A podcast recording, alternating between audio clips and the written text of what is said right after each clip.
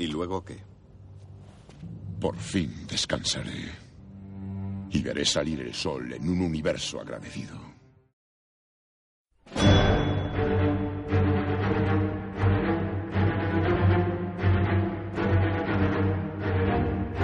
Bienvenidos al Huerto de Thanos.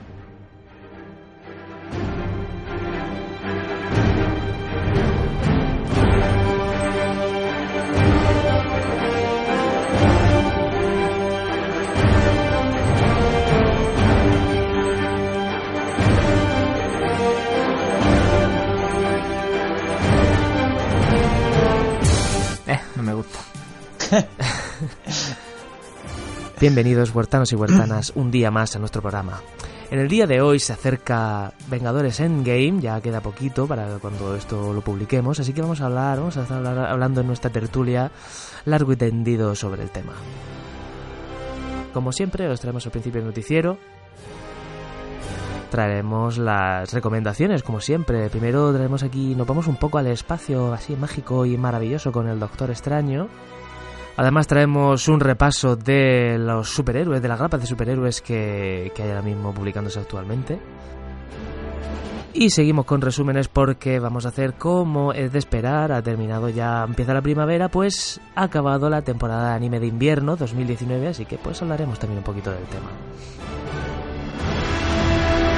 Y en el programa de hoy, como no podría ser menos, pues nos acompaña aquí el Outsider, Solves, ¿qué tal?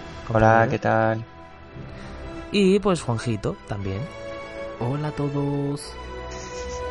Y, y nada, vos, ¿qué, qué, qué tal? ¿Qué tal? Oye, es un poco temprano, ¿no? Cuatro y media, madre mía, para grabar, ¿qué está pasando? Ya no es de noche. Pues, ¿Cómo está en Waka- en cambio Wakanda de horario, noche, Que no afectado. Es el cambio de hora. En Wakanda de noche. Realmente ahora mismo sería las cinco y media, la hora de la merienda. Sí. En, aquí en. Allí en Wakanda, ¿a qué hora merendáis? Aquí ¿Qué- en hora en Wakanda pues son Wakanda? dos horas menos. Mm. En el cambio de hora, quiero Wakanda. decir. Ca- Ah, bueno, Cambiamos bueno. dos Es que allí no cambiéis la hora, ¿no? Sí. No, sí, aquí dos. Ah, aquí dos. Entonces Sí. tres. Tres, aquí son tres. Aquí es de- Entonces, ahora mismo en Wakanda. Acabo ¿qué- de desayunar. Ahora en Wakanda. Aquí las dos. Dos de la tarde. Ya, me lo tenía. Calculado, ¿eh? Ay, pero tú, tú tú ahí. No, no lo he calculado. de- El no, meme, no el serían meme de, las la- dos. de la- de los cálculos ahí. En fin, chicos, yo soy Antonio y comenzamos. Bueno, pues empezamos con la sección preferida, la que no necesita presentación, porque todos la conocen. Y eh, todos sabemos cuál es, el concursito. Y es la sección de la gente, La la sección que conecta con el con nuestro público. Bueno, la pues sección que conecta directamente con el UCM. con el UCM, eh, con el UCM y con el UCM universo friki. Bueno, esto corta. Es que no sé si cortar lo de Lucum también porque no lo entiendo. El UCM, el UCM, El Ya, pero ¿por qué lo dices aquí? que aquí hay películas que tienen que ver con ello. Claro, porque, la, porque Gracias, es la sección que conecta Vale, directamente vale, con los audios vale, de vale, Lucum. vale. Conecta Entonces con, con la Pachamama también. Claro, es con la Pachamama. Lo que nos lleva al siguiente tema, la película de la semana pasada. ¿Cuál era? ¿Os acordáis? Eh, sí. difícil. Bueno, recordemos, antes de pasar con el concursito de esta semana, recordemos el de la semana pasada.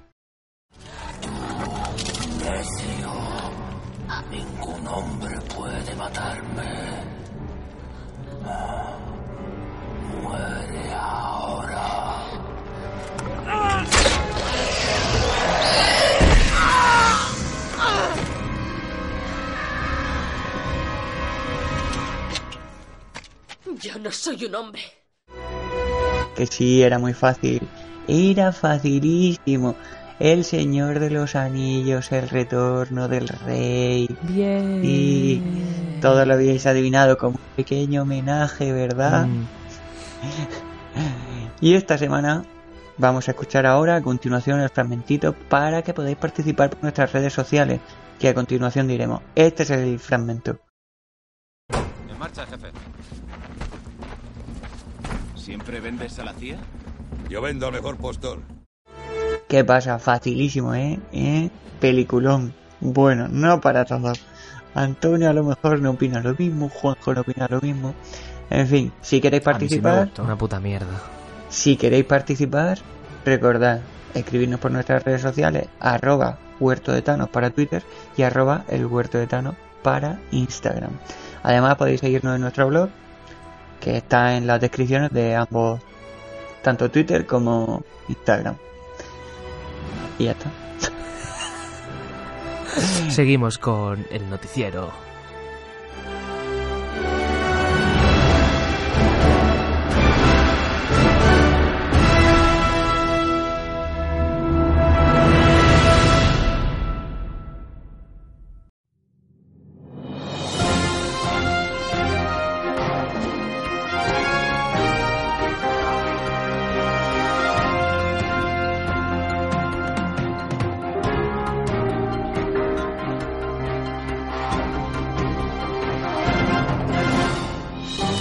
Bueno, hoy vamos con nuestra sección de noticias, el noticiero, la sección que te mantiene al tanto de lo que va pasando, ¿no? De lo que, del, del transcurrir, del devenir de los acontecimientos, tanto en eh, cine y series como cómics, como incluso pues alguna cosilla de videojuegos también vamos a meter. Y la vida, de la vida en general. y de la vida, porque hay que estar al tanto, hay que estar al tanto para poder opinar, para poder Sí, sí. formarse, formarse un Ajá. Criterio, un criterio. Total, no. El Y así, criterito. en primer lugar, vamos a hablar primero de cine y series. ¿Qué ha pasado este mes? pa- ¿Qué, qué, qué pasa este mes? ¿Qué pasa este mes? Pues en primer lugar, hemos señalado la primera noticia y es que James Gunn ha vuelto, la han vuelto a admitir para dirigir Guardianes de la Galaxia 3. Ya sabéis que este proyecto se había retrasado, se había especulado muchísimo con quién iba a ser el director después de la expulsión de James Gunn, que lo echaron por unos tweets del pasado que bueno eran bastante polémicos, pero que él incluso había borrado. Y bueno, de hecho ahora Disney se Lo ha- dicho, dicho que Ah, efectivamente. Donde dije digo, digo Diego y James Gunn vuelve a los Guardianes de la Galaxia. Pero bueno, los hace pensar que es posible que el proyecto se retrase aún más porque James Gunn ahora está haciendo películas en DC, ¿no? Sí, está Sí, ha haciendo- dicho que hasta que no terminara no...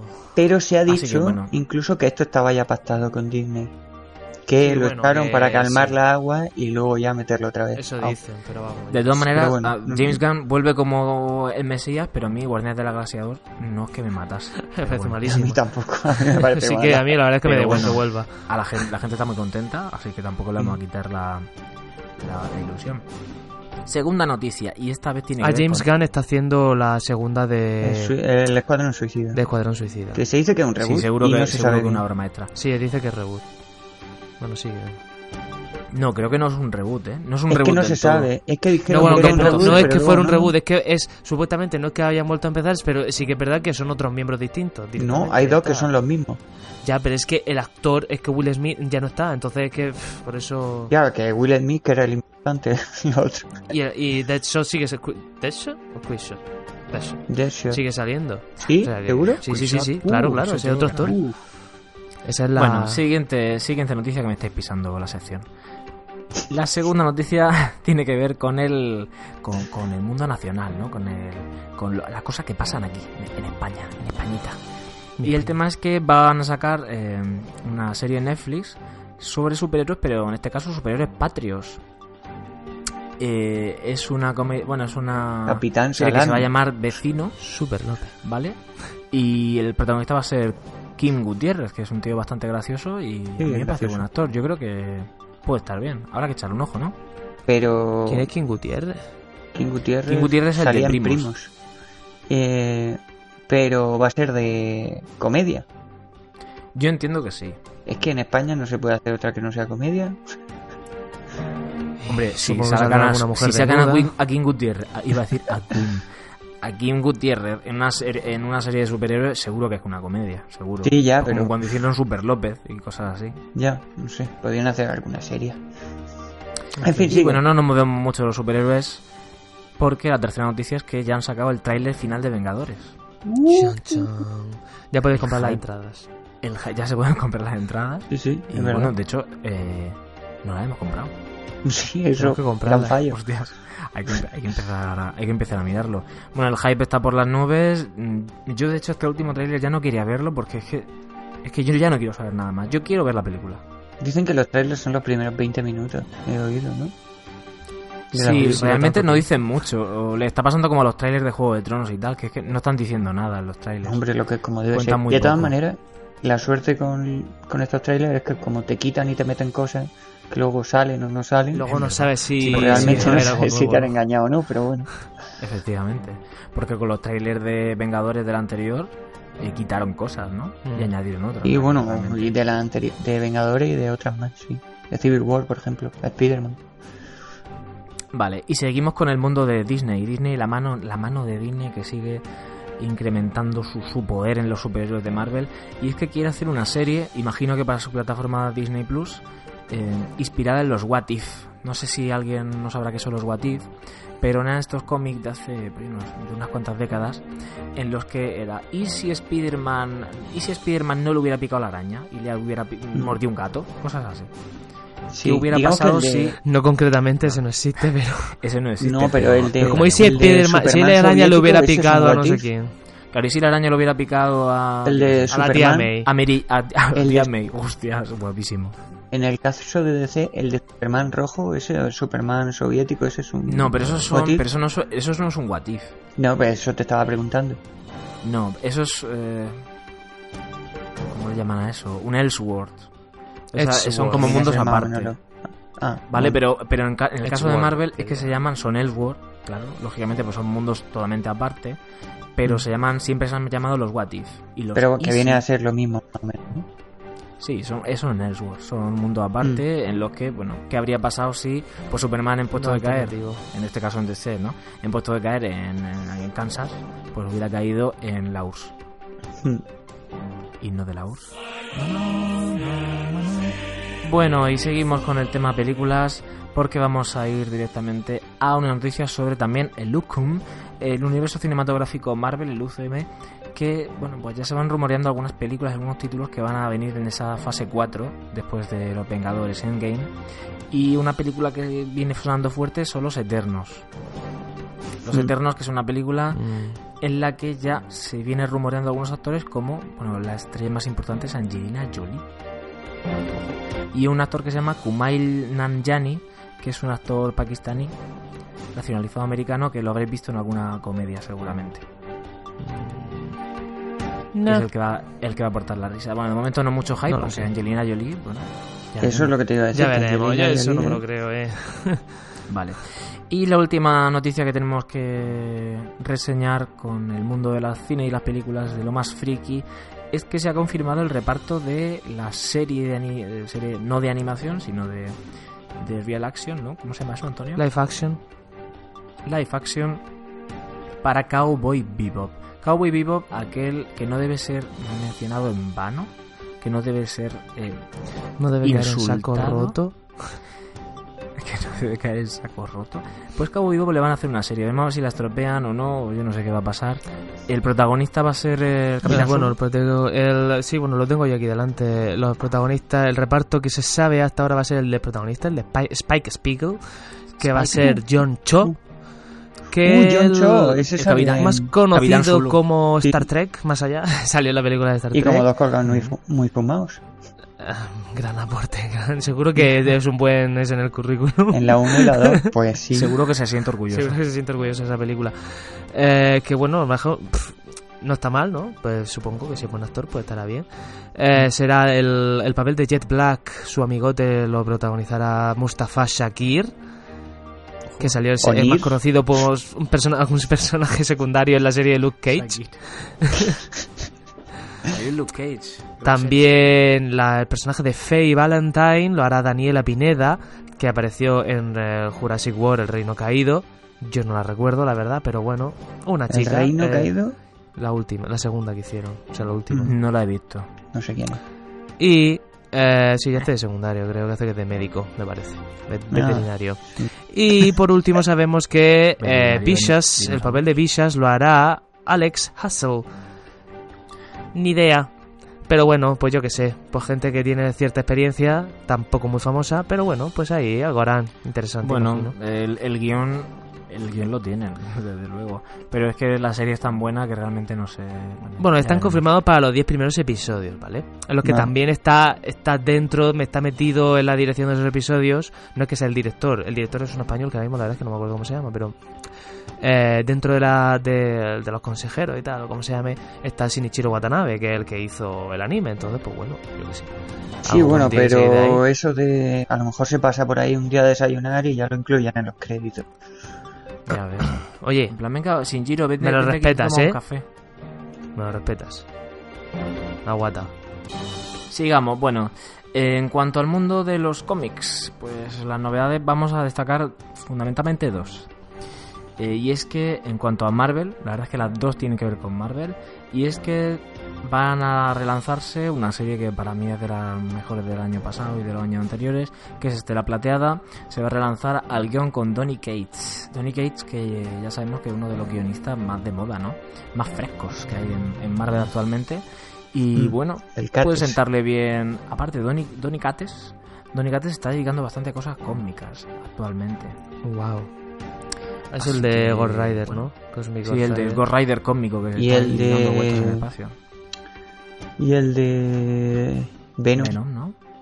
Sí. Vale, pues no, iremos viendo. Este es un personaje que mola mucho, pero claro, Dan Slot dejó el listón muy alto. Eh, entonces, bueno, el que se meta en esta serie tiene que saber que no va a ser algo parecido, porque algo parecido a eso, a esa etapa, no va a haber. Esa etapa es una etapa histórica de las mejores que ha tenido esta plata y de las mejores que ha habido. Entonces, pues, bueno, no creo que esté a la altura, pero si hacen algo entretenido, pues vamos, iremos viéndolo. Os lo contaremos en el programa. Y la segunda noticia es que va a volver a Marvel Jonathan Hickman Jonathan Hitman, eh, no sé si lo conocéis, pero es el de que hizo una etapa de los Vengadores muy, muy épica, ¿no? Muy mítica, que son los Vengadores de Jonathan Hitman, que se está ahora mismo recopilando en tomo. los Vengadores Infinity igual, pues los Vengadores de Jonathan Hitman es el título. Ha vuelto Infinity No, no, pero es una etapa, fue una etapa muy larga y fue una etapa muy recordada por ser muy buena, realmente. Y además, pues vuelve, para, ya se sabe la serie, que es que van a, van a hacer una serie que se llama eh, House of X y Power of X es decir, va, a volver no para los Vengadores, sino que va a volver para los X-Men. Para algo que tenga que ver con el X-Men, no sabemos si es un evento que tenga que ver solo con X-Men o un evento que implique a más cosas dentro de Marvel, como fue, por ejemplo, Dinastía de M, que cambió mucho el universo Marvel. Ya veremos. A ver si Pero bueno, es siempre una buena noticia. Están un poco la mierda los Bueno, ahora han hecho. Es que hay muchas series. Ahora han sacado un evento en el que creo que se han cargado bastante, no, lo sé, pero no les sigo mucho la pista a los mutantes, la verdad, porque no pasan por su mejor momento. Y bueno, nos vamos a las noticias del mundo de los videojuegos, del mundo de las maquinicas. Y en primer lugar vamos a destacar que en estas semanas anteriores se ha promocionado un nuevo producto que llegará dentro de unos meses o para el próximo año que se llama Google Stadia. Google Stadia es un mecanismo de videojuegos en la nube, a través de streaming, es decir, sería como un Netflix de videojuegos. Tú no te descargas el videojuego, se supone que da igual qué tipo de ordenador tengas, porque no baja tu rendimiento, sino que trabaja los servidores de Google. Lo que sí que se requerirá será una buena conexión a internet. Veremos a ver si esto es humo, porque es lo que parece realmente. Esto es humo de momento. Bueno, esto es lo que intentan hacer con todas las, con todos los videojuegos ahora mismo. Todos quieren sacar su Google Stadia. Todo, bueno, todos mm. están empezando a hacerlo. que por cierto, la tecnología, yo no sé si lo permite del todo. De hecho, ya, trataremos este tema más en profundidad. La conferencia de Google Stadia creo que fue una mierda, se le fallaba todo. Así que no da muy buena imagen. No lo sé, Google, bueno, ahora mismo está como... Sí, que ya mm. veremos esto hasta que no empiece a funcionar. Sí, ya veremos. Esto realmente ahora mismo es humo y no, no es más que humo hasta que se vea algo de verdad funcionando. Segunda noticia. Pues que Microsoft en sus manías estas, bueno, en su manía no, en su tendencia de que todos juguemos, de que los, los videojugadores seamos felices en cualquier plataforma, pues va a coger su saga más mítica que es la saga de Halo, y la va a meter toda para PC. Esto quiere decir que ya no tenemos que tener un Xbox para jugar a Halo, a Halo. Lo que me parece Ya bien. podremos jugar en PC. Sí, pero flaco favor le está haciendo a la consola. Yo que sé, nadie se la compra y encima ahora ya van a ser para PC también. Ya, pero es que al final Bueno. tú tienes las dos cosas, así que si no te funciona uno, pues tiras de la otra. Seguramente la dejen, la saga Halo imagino que estará en la tienda de, de Microsoft, ¿no? En la tienda de Windows. Claro, saldrá para la, para la Windows Store. De todas para maneras, Windows Store, entonces, realmente bueno. esto, si te comprabas el pase ese de... Creo que lo podías hacer ya. Jugar a Halo, pero como si estuviese jugando con la Xbox a través de PC. A través de la plataforma esa que tienen que... Como el Google Claro, Stadia ahora, llegan de verdad. O sea, ahora, Ahora llegan de verdad, ahora ya han dicho, bueno, pues nos quitamos las máscaras. Bueno, y abandonando el tema PC, vamos a las consolas. Y es que eh, Nintendo tiene novedades para nosotros, para los más frikis, y es que va a sacar dos nuevos modelos para la Nintendo Switch este verano. Uno que será más potente, eh, está haciendo algo parecido a lo que ya hizo con Nintendo DS, por ejemplo. Va a sacar uno más potente, que sea la caña, y otro que sea más barato. Para Pero- tener tres gamas, la media, la baja y la más alta. Aquí tengo yo un pero, que ya no es Switch, porque el más barato mm, creo que no lo va a poder conectar a la tele. Entonces, quita Claro. la funcionalidad de la Yo lo que, pero lo pensé cuando lo vi, lo pensé que dije seguro que el barato va a ser una portátil. correcto, Pues, solo portátil me parece. sí, Así bueno. que Bueno, sí que El- Switch, ¿no? Sí, Switch lo juego. También te digo una cosa, por ejemplo, la Nintendo, sí, 3, claro. la Nintendo 3DS era 3D, la novedad más importante es que era 3D. Pues el modelo más barato era 2D. sí, pero bueno, se llamaba ya 2DS directamente. Se llamaba 2DS. Pero esta pues ya no puede ser Switch. luego Pero sacaron la el modelo 3DS barato de la 3DS. XL. Sí, lo que quiero Claro, decir es que yo creo que esto una va a de las cosas llamativas de la Switch era que sin, sin apagar el juego lo sacabas y te ibas. Dices, ay, me he dejado el juego a medio, me tengo que ir, lo sacabas y te ibas jugando. Ahora ya no puedes hacer eso, directamente es portátil solo. Bueno, pues Entonces, claro, pierdes la esencia de la consola. ya, pero bueno, han es una sacado la, forma- la, la versión portátil, ya está.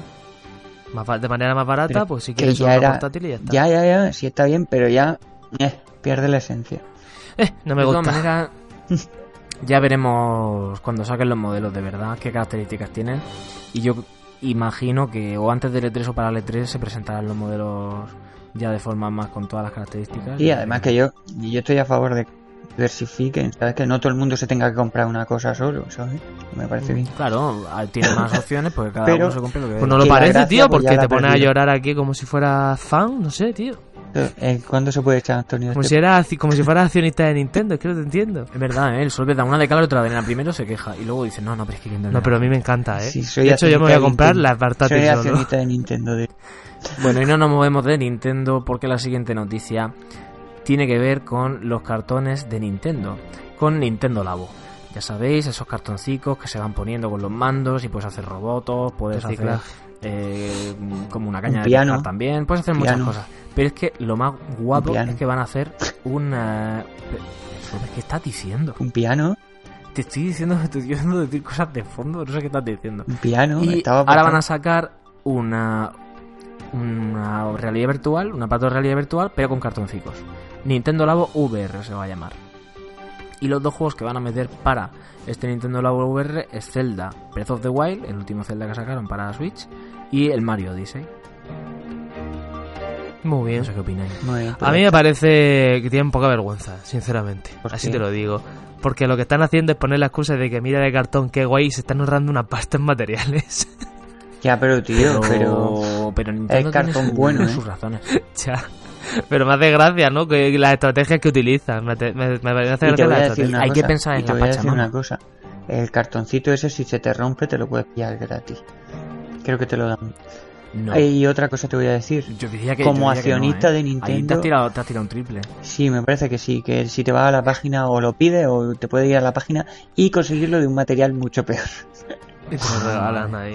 Pero creo que si te dan uno, si se te rompe creo que te dan. Beh, Sí, que si no, los repuestos no serán muy caros porque es cartón. Claro, es cartón del malo. No, es cartón 70 bueno, euros. que es lo peor. Con el cartón de leche. Mira, esto es fácil. Coge el cartón de leche, lo metes en impresora.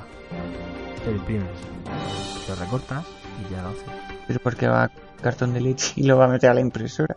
¿Qué Que quiere te imprimir? gratis. ¿Más cartón? Podemos Bueno, seguir. En cualquier caso, sigamos. Yo como accionista de Nintendo, este comentario último de Antonio me ha dolido. Pero a la vez me agrada. Bueno, sigamos. Antonio, da paso a las secciones. Bueno, pues hasta aquí. ¿Algo más, Juanjo? ¿Alguna noticia más? Mm, no, no tengo nada más que añadir. Creo Ya, que ya que bastante decir. bien. Ya Todas las está del mundo la ha dicho. ya. ¿Seguro? ¿Seguro que no decís nada más? Eh, no, la única noticia pasar. que mi radar no había detectado era lo de One Piece, pero como ni siquiera estamos seguros de que eso sea verdad, No, pues que eso es verdad, yo seguro. Prefiero no decirla. En Eso fin, que porque tú lo digas no quiere decir que sea real. Y había otra más que tampoco sabía. Ah, la- ah, no, no, no. La hemos cortado. seguimos con las recomendaciones del programa.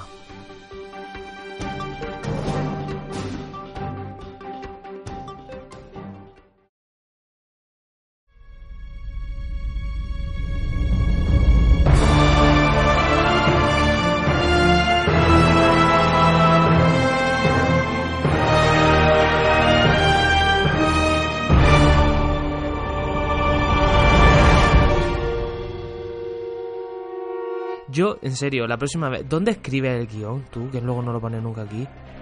No, sí lo pongo. ¿Dónde Pero ahora lo tengo en un una papel. servilleta. Ahora lo tengo en un papel. Os mando una foto si queréis. Es que ¿Y para qué estaría bien no? que lo escribiera aquí directamente. Pero es que me cuesta mucho más escribir a ordenador. Por eso lo escribí aquí y dije luego lo paso, pero al final no lo Te paso. cuesta más escribir a te ordenador que a mano. más Sí, no me creo que te cueste más trabajo escribir a, ordenador, a, a mano y luego pasarlo que escribir a, ordenador directamente. No, pero es que así Pero no se me ¿Y tú va tienes, la, tú la tienes bolis normales o con pluma y tinta? Plu- No, aquí en Wakanda, pluma y tinta. Claro, es que tú ten en cuenta, ojo, es que mm, no sabemos qué ordenadores hay en Wakanda. Claro, uno ahí con, Claro. energía- con Hecho de piedra. Venga. Con cincel. Bueno, pues empezamos con la recomendación más esperada, la mía. Nos empezamos con. Marvel, con Doctor Extraño. Con una nueva etapa, por así decirlo, a mano de. de la mano de Marway. ¿Qué decir de Marway? ¿Qué ha hecho Marway? Pues ha hecho Daredevil, Flash, puede ser, que ya comentásemos El, el flash de Mark Wade es muy famoso. Claro, el De hecho, que ya, lo dij- comentamos. creo que ya lo dijimos, ¿no? Claro, Que- lo comentamos ya el- cuando el hablamos inventor, de- entre comillas, de la fuerza de la, de la Speed Force esa. La fuerza de la velocidad. Pues entonces, correcto, ya hablamos de él cuando hablamos de los Vengadores. Eh, De Quicksilver, ¿no? Sí. sí, de Quicksilver y de Vengadores, de ambos. Que no me acuerdo de Vengadores, ¿cómo se, cómo se llama? Da igual, sin rendición. Sí, Vengadores sin rendición, correcto. Bueno, pues estos son El los- rigor eh. El nuevo Doctor Extraño viene de la mano del Mark Waid, el inventor de la fuerza de la velocidad. Bueno, a ver, a. No quiero que lo digas tan, tan categórico. Por si acaso, ¿no? así. Y si no lo es, ocho. Y si no lo es. Sí, porque hablando- De la mano de Marwade, que ha hecho Venga, Marwade. Que se ¿Qué inventó a? Flash. El inventor de Flash, Marwade. Y de Doctor Extraño. Marwade, el inventor hasta que, del universo. hasta que DC. no, no apareció, nadie corría.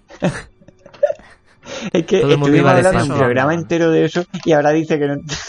Dice, no, no, no lo confirmes, no vaya a ser que no. Bueno, eh, Doctor Extraño. Eh, de la mano de Mark Waid, que del que ya hemos hablado Se oye el en. Vengadores sin rendición. Sigue, sigue. Espérate, empiezo otra vez. No, tío, que quería dejarlo. Venga, tírale, que así venga, queda más venga, artesanal, ahora, solo. Vengadores sin rendición, de la mano de Marwade, ya Venga, equivócate. ya te- Vengadores, que eh, ya hablamos de él en Vengadores sin rendición y en su. cuando hablamos de Quicksilver. Su momento. Bueno, entre otras cosas, ha hecho Flash, como ya dijimos, Daredevil, etcétera, etcétera, etcétera. De hecho, creo que ha estado en la historia de Capitán. eh, bueno, ha tenido. ha estado. Oh, cabrón, no me, no me te ríes. Yo no he vuelto a decir nada. Ya, pero. nada. Ha estado varias veces con Capitán América, etcétera, la Justice League, etcétera, etcétera. En cuanto al dibujo, bueno, pues el dibujo eh, tenemos dos autores españoles, autor patrio, como Juanjo suele decir, Jesús Sainz, la Españita, Jesús Sainz, que la verdad es que ha hecho, ha- bueno, también ha hecho la, la última de Capitán América eh, y Doctor Extraño, y la verdad es que poco más, ¿para qué nos vamos a engañar? Madre mía. que toma los cuatro con los bueno em- comienza él con los primeros tomos las primeras grapas y después lo co- continúa con su trabajo Javier Pina con el que también trabaja en alguno de los de la grapa de Doctor Extraño y así se van alternando, pero principalmente Jesús Saiz. Eh, ahora, adentrándonos en lo que viene a ser la historia. Grapa 1. La primera Primeros cinco minutos de Primeros lectura. cinco minutos, no. Digamos que es un nuevo renacer del Doctor Extraño. Otra curita de humildad, que el Doctor Extraño ya sabemos que es pues muy egocéntrico, muy poco humilde, y esto es, pues esto, una cura de humildad más, pues lo que le pasa al principio, que es un cirujano fantástico, se le rompe las manos y tiene que, que volver a nacer. Pues esto es otro renacimiento. Pero no comienza, no es un reboot, no comienza con su historia, sino que desde otra perspectiva vuelve a nacer y a recuperar la magia que había perdido. Vuelve, vuelve a nacer, ¿no? Sí, Sí. esto hay que tener en cuenta que venimos de una etapa en la que la magia se había pirado. Sí, ya vamos a un par de, de etapas, ¿no? Esta es la tercera en la que la magia sigue sin estar la magia. Sí, sí, sí, sí, es lo que siempre le hacen al Doctor Extraño, que es un lavado de cara. Otra vez lo mismo, pero dicho con otras palabras. Y bueno, Pues pues, lo mantienen. sí, se mantienen así. Eh, Bueno, el caso es que, lo pongo un poco en contexto, se acaba la magia en la Tierra, eh, no sabe por qué realmente, y decide, él solo recuerda que se le van olvidando los conjuros, la magia, se le va olvidando la magia, hasta el punto que ya no, no va vestido ni como mago ni nada, un vagabundo. Entonces decide hablar con Stark, con Tony Stark, para que le dé idea acerca de qué, qué debe hacer. Y este le dice que vaya al espacio en busca de la magia, que él ya sabe que trae la... Claro, porque él trae la magia de objetos y si se le ha gastado la magia a los objetos de aquí, en el universo es enorme. Tiene que haber objetos mágicos. Sí, en la, en la etapa anterior, realmente, eh, cuando él quería hacer algo de magia, cogía a lo mejor pues una cosa mágica que tenía en su casa, cosas así. O sea, es que él estaba en la etapa anterior, estaba en la mierda. No, absoluto. Correcto, pues en esa misma línea sigue este, este, estas grapas. O sea, él sigue en la mierda. Sí, sigue la mierda hasta el punto de que se acaba por completo y él no sabe qué hacer. Y entonces se, se empieza a preocupar porque dice, bueno, si hay algún peligro de estos que solo me ocupo yo, ¿qué va a pasar? Claro, entonces bueno, pues con Tony Stark le, le fabrica una cápsula espacial y lo manda al espacio y en esta pues tiene un aterrizaje forzoso, ¿no? Eh, y aterriza en un planeta, pues, bueno, donde básicamente encontrará una arcanóloga de otra especie que, que básicamente investiga y busca objetos arcanos que tienen magia normalmente, aunque aquí mm, digamos que hay una delgada línea entre lo que es magia y es eh, tecnología para la arcanóloga esta, que no sabe hasta qué punto es magia o ella lo trata como tecnología en lugar de magia. Y siempre están jugando con, con, con eso. Bueno, el caso es que esto le lleva a una serie de aventuras alrededor del espacio para recuperar la magia.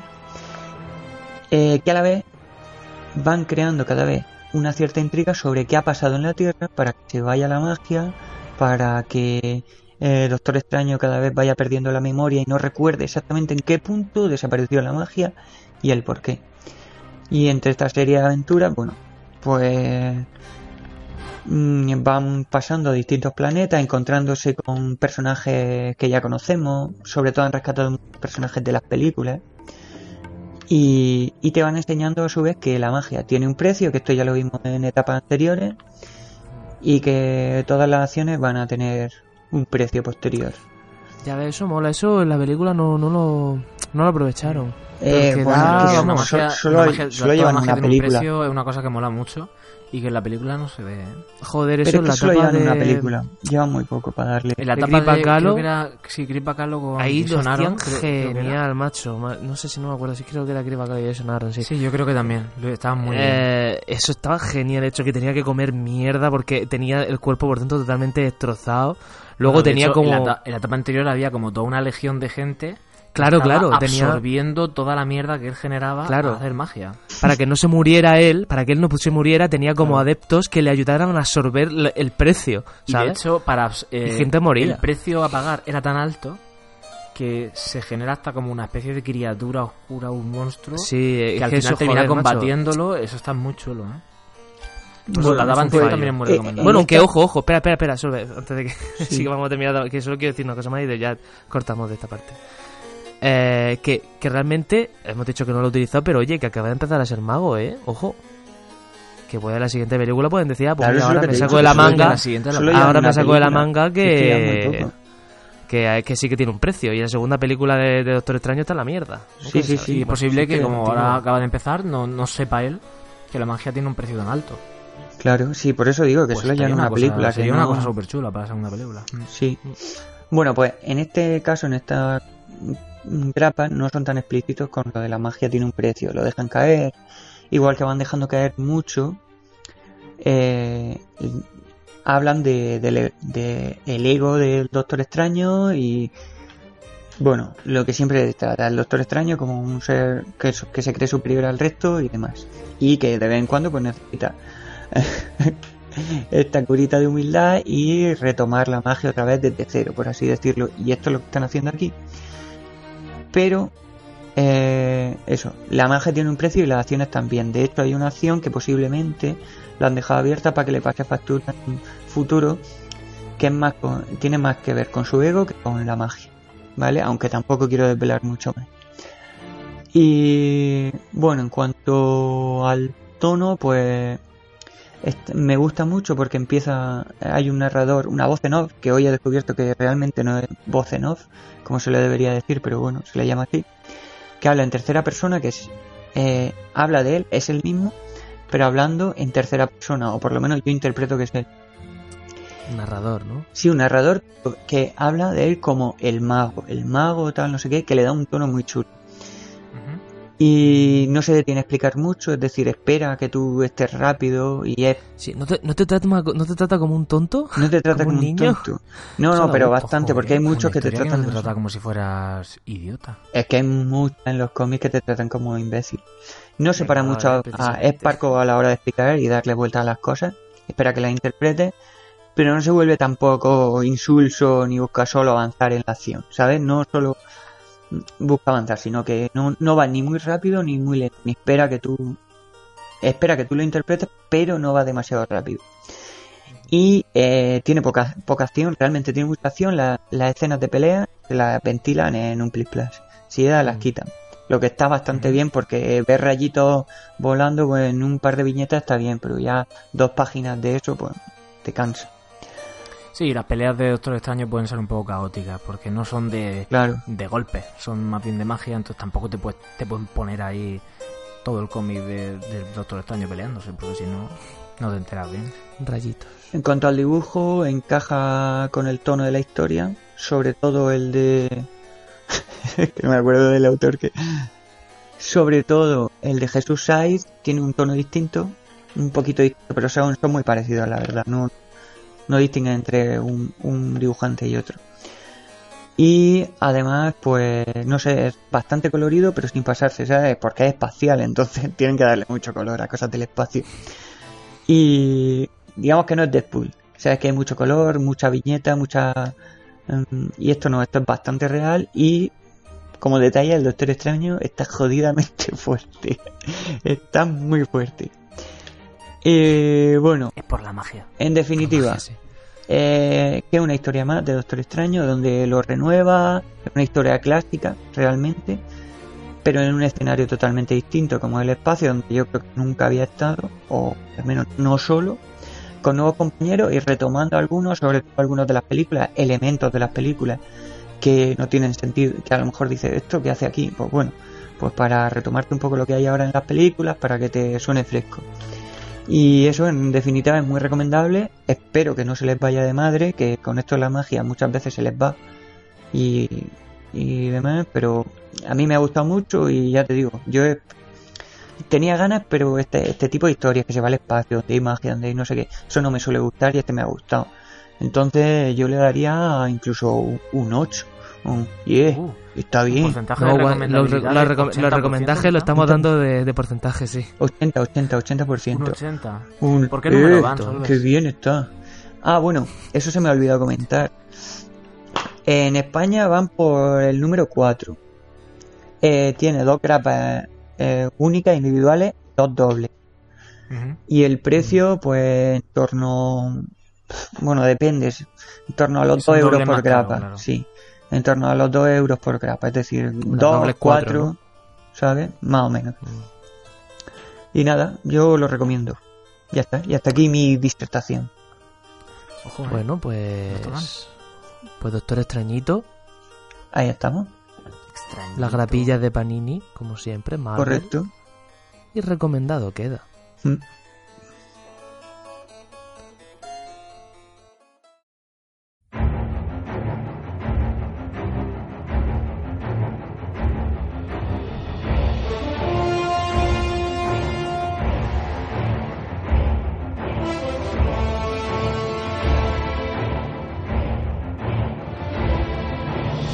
Juanjo, pues te toca a ti. Y yo, no sé.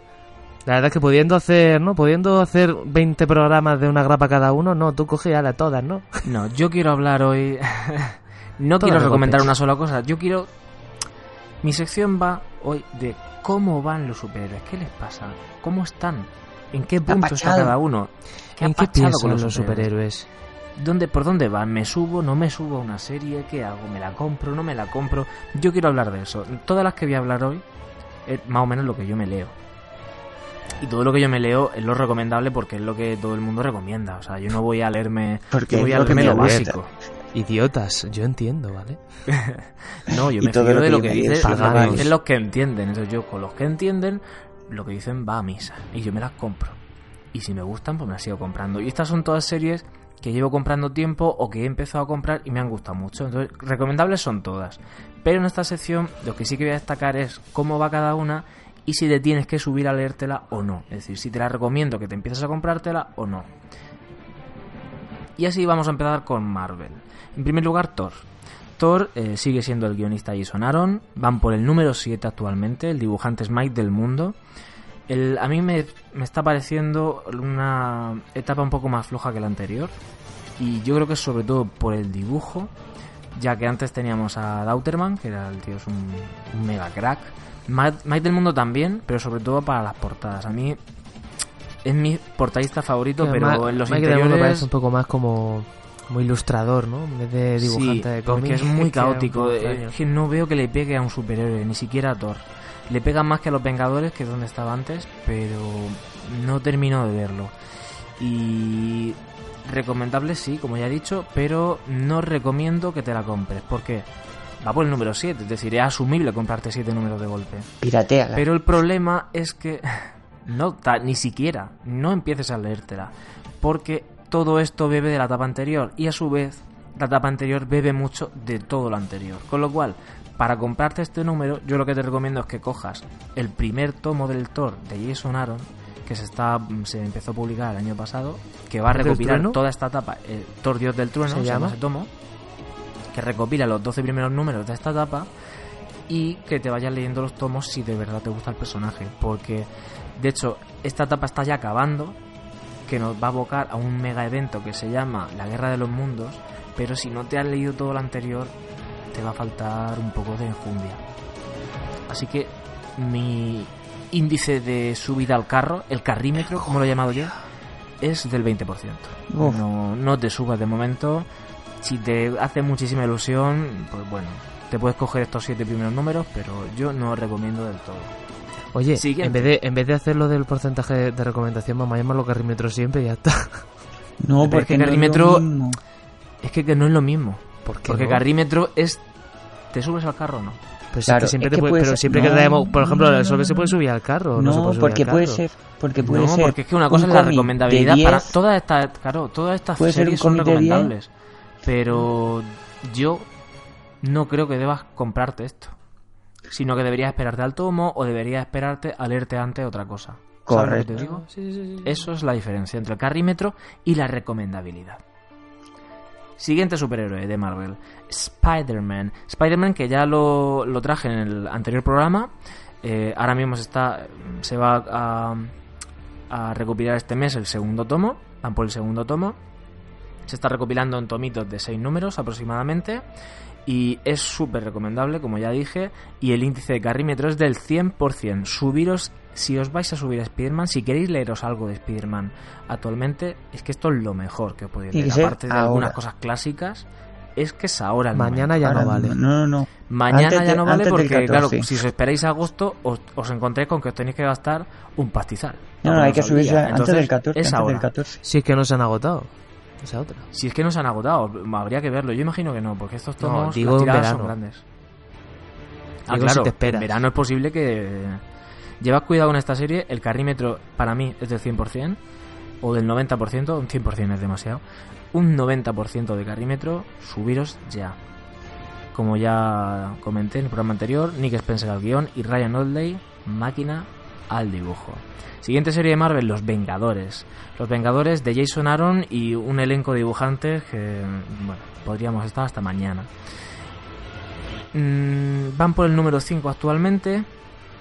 Hay que tener en cuenta que el número 1 en España salió con varios números, es decir, actualmente llevan en Estados Unidos más, serían este número 5 equivaldría número, a 10 números, quizá, aproximadamente, o a unos 8 números.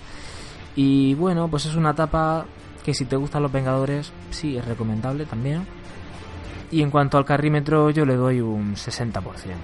Es un buen momento para comprar Vengadores si de verdad te apetece, eh, si de verdad te apetece subirte. Es el momento porque acaba de empezar y bueno, hay que confiar en Jason Aaron. El amigo Jason normalmente suele hacer cosas decentes. Siguiente, Los Cuatro Fantásticos. Dan Slot y Sale Pichelli, número 5. Carrímetro del 70%. Eh, la vuelta de los Cuatro Fantásticos. Estamos justo al principio, con lo cual el momento de subirse yo lo doy para ahora. Y siempre que está Sara Pichelli mm, me hace gracia, así que me parece que sí. Por el nombre. Eh, aparte de un nombre gracioso, dibuja muy bien. Es la caña la tía. Y el último, el viejo ojo de halcón de Ethan Sachs y Marco Checheto. Checheto. Eh, van por el número 11. Este mes de abril sale el número 12, con lo cual cierra ya la serie. Y yo, sinceramente, el carrímetro se lo doy del 10%. Si os hace ilusión tener la grapa, bien. Pero esta etapa tiene toda la pinta de que va a salir en tomo. Ah, en un tomo único de 12 números. tiene toda la pinta, con lo cual, si os llaman la atención, os podéis esperar. Tranquilamente y lo tenéis en tomo. Además que una historia cerrada. Es una historia totalmente cerrada, saldrá en tomo casi seguro. lo que no se sabe es cuándo. A lo mejor dentro de un año, dos. Si llega a esperar un poco más ya, ya no Claro, pero yo el carrímetro, pues ya no subáis. Sí, sí, sí. al tomo. Bueno, si queréis comprar los 12 números, pues os lo compráis. Pero yo el carrímetro se lo voy a dar bajo. Se lo voy a dar del 20 o el 10%. Nos movemos de editorial, nos vamos a DC. Y la primera serie a destacar es Superman. Superman de Brian Michael Bendis, que está ahora mismo en los números españoles juntando tanto la serie regular de Superman americana como la de Detective Comics. Está la que ya, números que, que ya hablamos. Lo traje yo. Ya lo hemos comentado. Hay un montón de dibujantes aquí metidos, como Ivan Reis, por ejemplo. Normalmente los dibujantes en las series de Superman y Batman son sólidos como, como, como una roca. Con lo cual, como, los dibujantes Superman, siempre Superman. bien. Superman es sólido. Ahora mismo van por el número 6, más los 6 números previos del Hombre de Acero, que os los podéis saltar perfectamente si queréis, o como previa también funcionan bien. El carrímetro se lo doy del 80 al 90%, porque esta etapa no solamente eh, está muy al principio, con lo cual es que estáis a tiempo de subiros, sino que además, pues es que estamos al principio de una etapa de Superman que es, junto con Batman, el superhéroe clave de DC y además con un nuevo guionista que acaba de llegar a DC, con lo cual pues podemos estar ante una etapa que puede ser histórica y estamos justo al principio. El carrímetro se le que dar alto. Siguiente superhéroe, Batman. Batman, otro, el otro superhéroe clave de DC, de Tonkin y dibujantes pues, también muy variados, Tony S. Daniel, eh, por ejemplo tenemos algún número de Lee Wicks últimamente que ha sido espectacular y el capitán, comandante, amo, Miguel Janin, que es un máquina. Tiene números muy buenos, ha tenido muchos altibajos esta etapa. Es una etapa muy recomendable, pero el carrímetro no se lo puedo dar alto, ya que estamos en el número 27. Y no parece que haya una vuelta o un reinicio próximo, con lo cual yo esperaría, si queréis leer cosas de Batman, hay muchísimas cosas clásicas que están recopiladas en tomo que son muy recomendables, más que subiros ahora a la serie regular. Y el carrímetro, más de un 20% no le puedo dar. El siguiente es un evento que está ahora mismo en curso, que es Héroes en Crisis, de Donkin también. Está en el número 2, de momento no han dicho nada, yo no me, o yo no me he enterado leyéndomelo.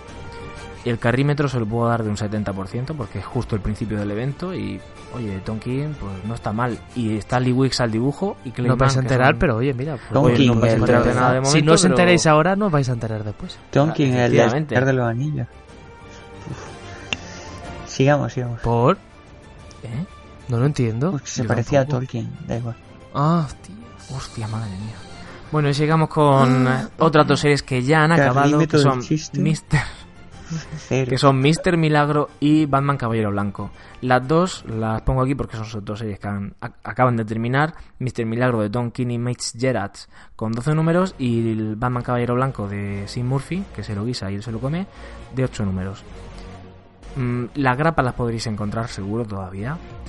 Y ya es eh, dependiendo de vuestros gustos. El carrímetro tiene que ser bajo. ¿Por qué? Porque esto va a salir en tomo.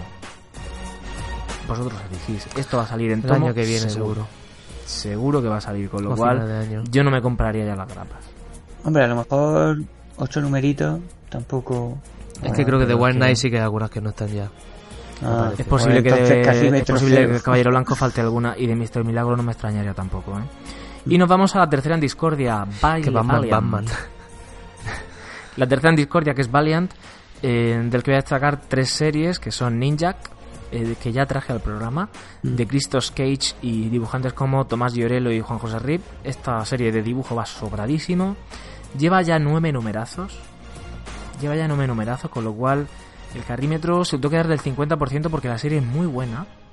Es muy buena, pero para empezar, eh, Medusa está trayendo a- al transcurridos unos cuantos meses, está volviendo a editar en tomos que son bastante económicos, en tomicos de rústica, y es posible que esto lo, hayan, lo vayan a traer en, en un espacio de tiempo no demasiado largo, o que luego lo recopilen en tomo. Nueve números no es un desembolso demasiado grande tampoco, pero la serie de luego que es súper recomendable, con lo cual yo el carrímetro se lo dejo, lo dejo a vuestra elección, ¿os esperáis o no? Un 50%. En la otra te obliga. En otras te obligo, pero aquí, bueno. Segunda serie, Shadowman.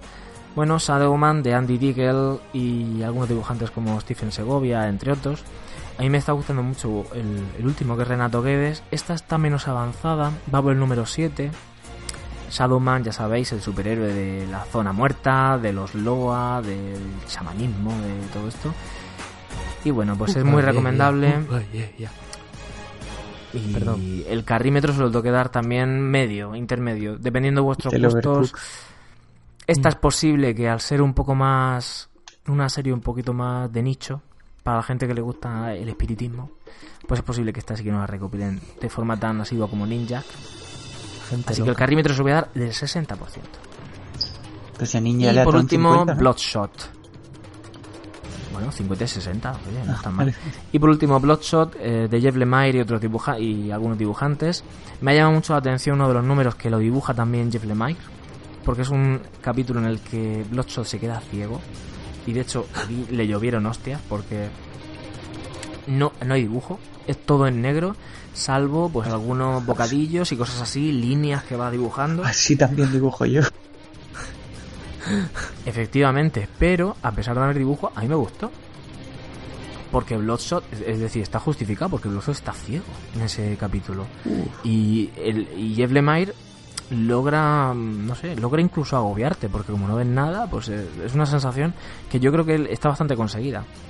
Pero bueno, siempre que pasa algo de esto en los cómics, pues la gente te dice, pero bueno, me está tomando el pelo. Amigo Bloodshot, Jeff?". Lemire y dibujantes varios. Su hija, su mujer, lo que quien sea. ¿no? dibujantes varios. Es que son ya 11 El numerazos. El carrímetro en este caso, bueno, está seguro que la banda también a recopilar, porque Bloodshot es el más famoso, casi el más famoso. Carrímetro del 40%. Los nenitos. A pesar de que es una serie muy recomendable. Como ya he dicho, hasta aquí, bueno, hasta aquí llega mi sección. Todas estas series son todas recomendables en función de también vuestros gustos, pero otra cosa es si empezáis a comprarla ahora mismo o os esperáis en una posible recuperación. Según que- vuestro gusto, si es bueno o malo, ¿no? Efectivamente. Según vuestro gusto, según tengáis Si criterio. es bueno, no. os gustará. Si es malo, pues nos gustará. efectivamente. Todo depende del criterio. Son grapas todo, ¿no? Son todo grapas, son todo grapas de las series regulares que están sacando Super. No me he querido meter en tomos, ni me he querido meter en un mundo más alternativo, ni nada. Pues muy bien. Ahí tenéis grapillas para dar y regalar. Por si no sabéis que cuando, cuando decís, hey, ¿qué me compro? Pues venga, ale. Pues mira, ahí tenéis superhéroes. Los que tienen el carrímetro, el carrímetro alto. Para rato.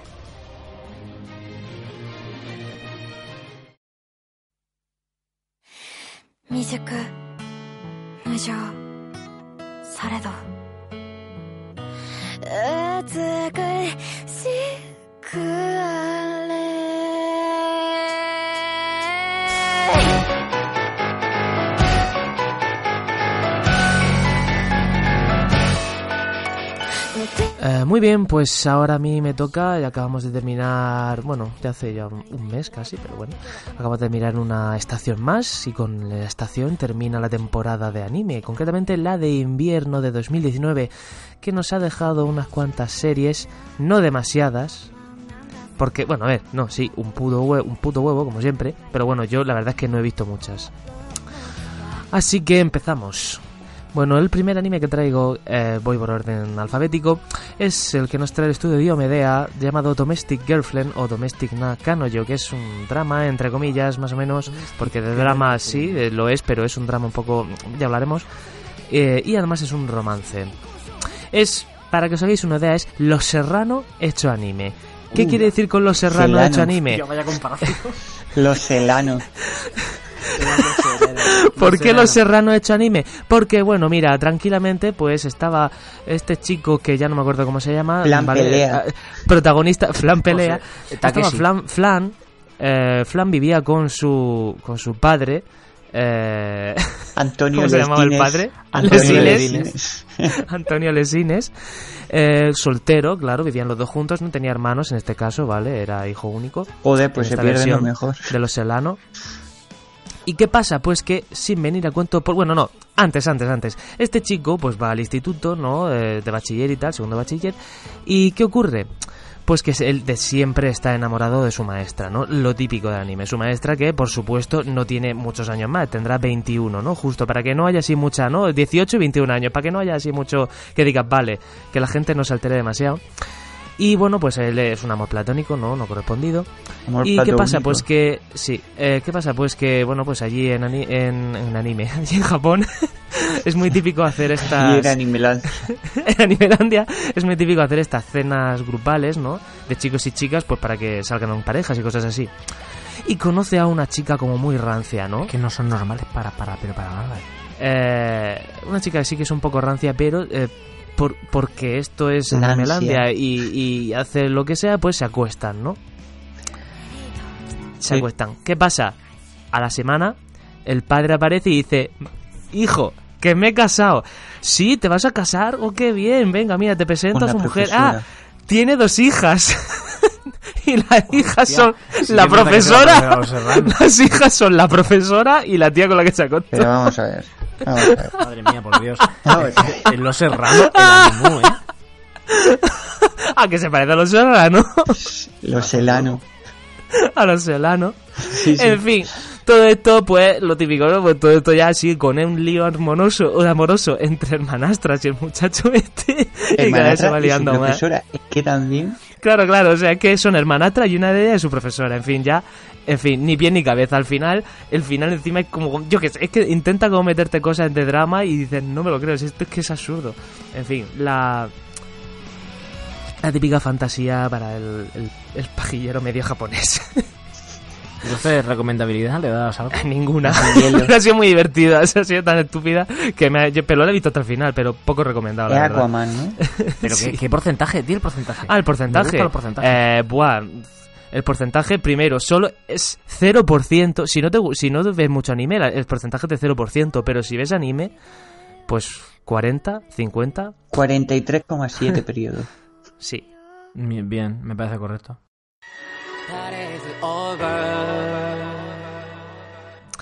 El siguiente anime, ahora sí que ya vengo con cosas buenas. El siguiente anime es Dororo, se llama. Esto sí, ya es la madrita. Lo trae estudio Mapa en colaboración con Tetsuka Productions. Productions. ¿Qué pasa? Pues que realmente esta es una obra, esto adapta a un manga de hace mil años, de, creo que ha, cumpli- ha tenido el 50 aniversario de Tezuka, de Osamu Tezuka. Y bueno, pues esta historia nos cuenta, está ambientada como en un Japón feudal, pero fantástico, ¿no? Inventado. Es una serie histórica y de demonios. Eh, nos encontramos en un país en el que el, el líder del país, ¿no? Eh, bueno, es un país muy pobre y entonces eh, realiza un pacto con unos demonios para que su tierra prospere, a cambio de lo que ellos quieran, ¿no? ¿Qué ocurre? Pues que eh, el día del nacimiento de su, primer pri- de su primogénito, el niño nace y de repente cae un rayo en la casa y el niño aparece sin piel, sin ojos, sin nariz, como una- un cascarón, ¿no? Con músculos ¿Era y huesos. esqueleto? Ya está. No, con músculos y huesos. Ya está. Sin brazos, sin piernas, como que se le habían quitado todo, ¿no? Pero Mm. estaba vivo. Entonces que dicen, bueno, pues lo abandonamos, esto es un esto hay que espantar, hay que sacarlo de aquí y esto fuera de aquí. Pero el niño sobrevive. Se lo podían haber comido. Sí. El hijo No, sobrevive. Podría haber sido peor, quiero decir. ¿Cómo sobrevive? Pues con mucha suerte y porque pues se va encontrando gente que le va ayudando y no lo encontramos ya la historia comienza con que es adolescente y lleva unas prótesis em, eh, destaca porque lleva una, en todas las cosas que le faltan lleva prótesis concretamente lleva dos bastante destacables que son en los brazos que cuando se los quita son dos espadas en fin una serie de aventuras eh, y de acción bastante chula ¿vale? ¿Es un shonen? Eh, sí, sí, sería un shonen. El protagonista, este chico, por cierto, es- se llama Hyakimaru y la serie se llama Dororo porque en la primera aparición, que se enfrenta a un demonio, eh, se encuentra con, una, con un chico que se llama Dororo, un chico, un niño pequeño, y pues empieza a seguirle. Muy risueño y le ayuda, como él no puede ni hablar, ni escuchar, ni, ¿sabes? Pues como que le va ayudando. Además, también decir que cada vez que mata a un demonio recupera algo que le quitaron. Le sale O sea, un que brazo, o le sale una pierna, bueno, o pero le recu- también recupera tiene la su- voz. Tiene Pero su ¿qué, argumento. ¿qué le faltaba? Para él. ¿Brazos, Todo, le falta la vista, el oído, la voz, los brazos, las piernas, la piel, la nariz, ¿vale? Coño, al principio una piedra. Mm, mm, Tú lo ves y parece un maniquí porque está lleno de, de prótesis. La cara es una prótesis, los brazos Lo que son pasa es que si prótesis. cada vez va recuperando Ya, ya. algo, realmente, cuando se complete, ¿qué va a pasar? Y todo el Pues no lo sé, porque prótesis. la serie va a tener 20 tiene 24 episodios y va por la mitad, ¿vale? Yo me ha empezado la temporada de abril y continúa en esta. Así que esta, muy recomendable, un, un 100%. No, venga, no, 90%. No, Me voy a llama la reservarme el atención 100%. cómo mata al primero. Eh, ¿Tú qué sabes? Que me llama la atención cómo... Ah, que cómo lo hará, porque, Ah, porque no ¿Cómo tiene lo nada, hará? Sí, sí. ¿Cómo lo Claro. hace? Mirar la serie. que ya es demasiado complicado de seguir explicando. Eh, Vaya hype. Prefiero verlo Selano.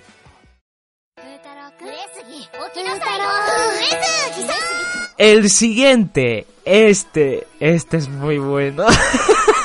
Se llama The Quinta Essen- Essential Quintuplets o Gotobu no Hanayome. Esta es la basura de la temporada, la basura fanservice. Pero bueno, como dice el meme, Como ya El sabéis, anime- el cuando anime- los japoneses dicen fanservice, quieren decir...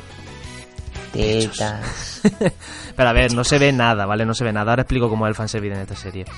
Esto es la basura de la temporada y como dice el meme, pues el anime es basura y yo también, ¿vale? Entonces por eso lo veo. ¿Qué pasa en esta serie? Pues mira, lo trae Tetsu- Tetsuka Productions, es una comedia romántica y pues lo típico, ¿no? Esto va a ser eh, súper típico, ocurre todos los días en Japón. El típico marginado del colegio, del instituto que es súper inteligente, porque todos los marginados, o sea, si tú eres un marginado en el colegio y no tienes amigos es porque eres muy listo, ¿vale? No de, te hecho, preocupes. de hecho, hay gente que quiere subir nota y se margina. Pues en Japón. eh, se supone es que va de eso, que es, oh, ¿vale? imaginación. Marginación, va de eso. Este chico es, se margina porque quiere, es el más listo, quiere estudiar, la gente le quita tiempo, ¿no?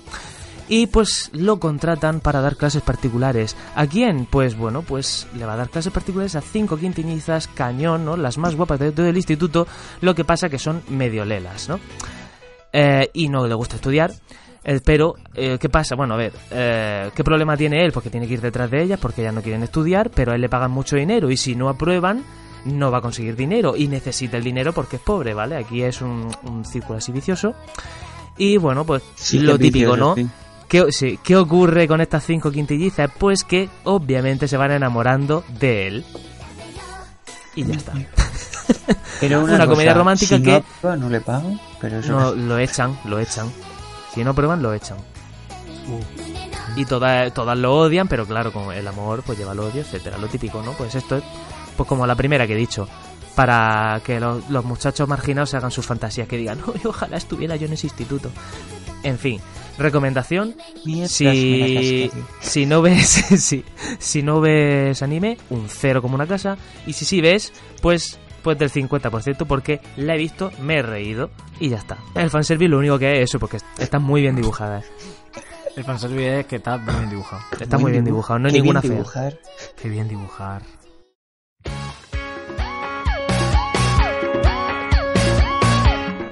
Seguimos con Kaguya-sama. bueno. Como que no, si es súper obvio el por qué lo hacen. Para que la gente lo vea más. Ya, pero eh, habrá en Japón habrá chicas que también ven anime. Sí, pero claro, no es- esta no en concreto. Cada cosa tiene su público. Entiendo, entiendo.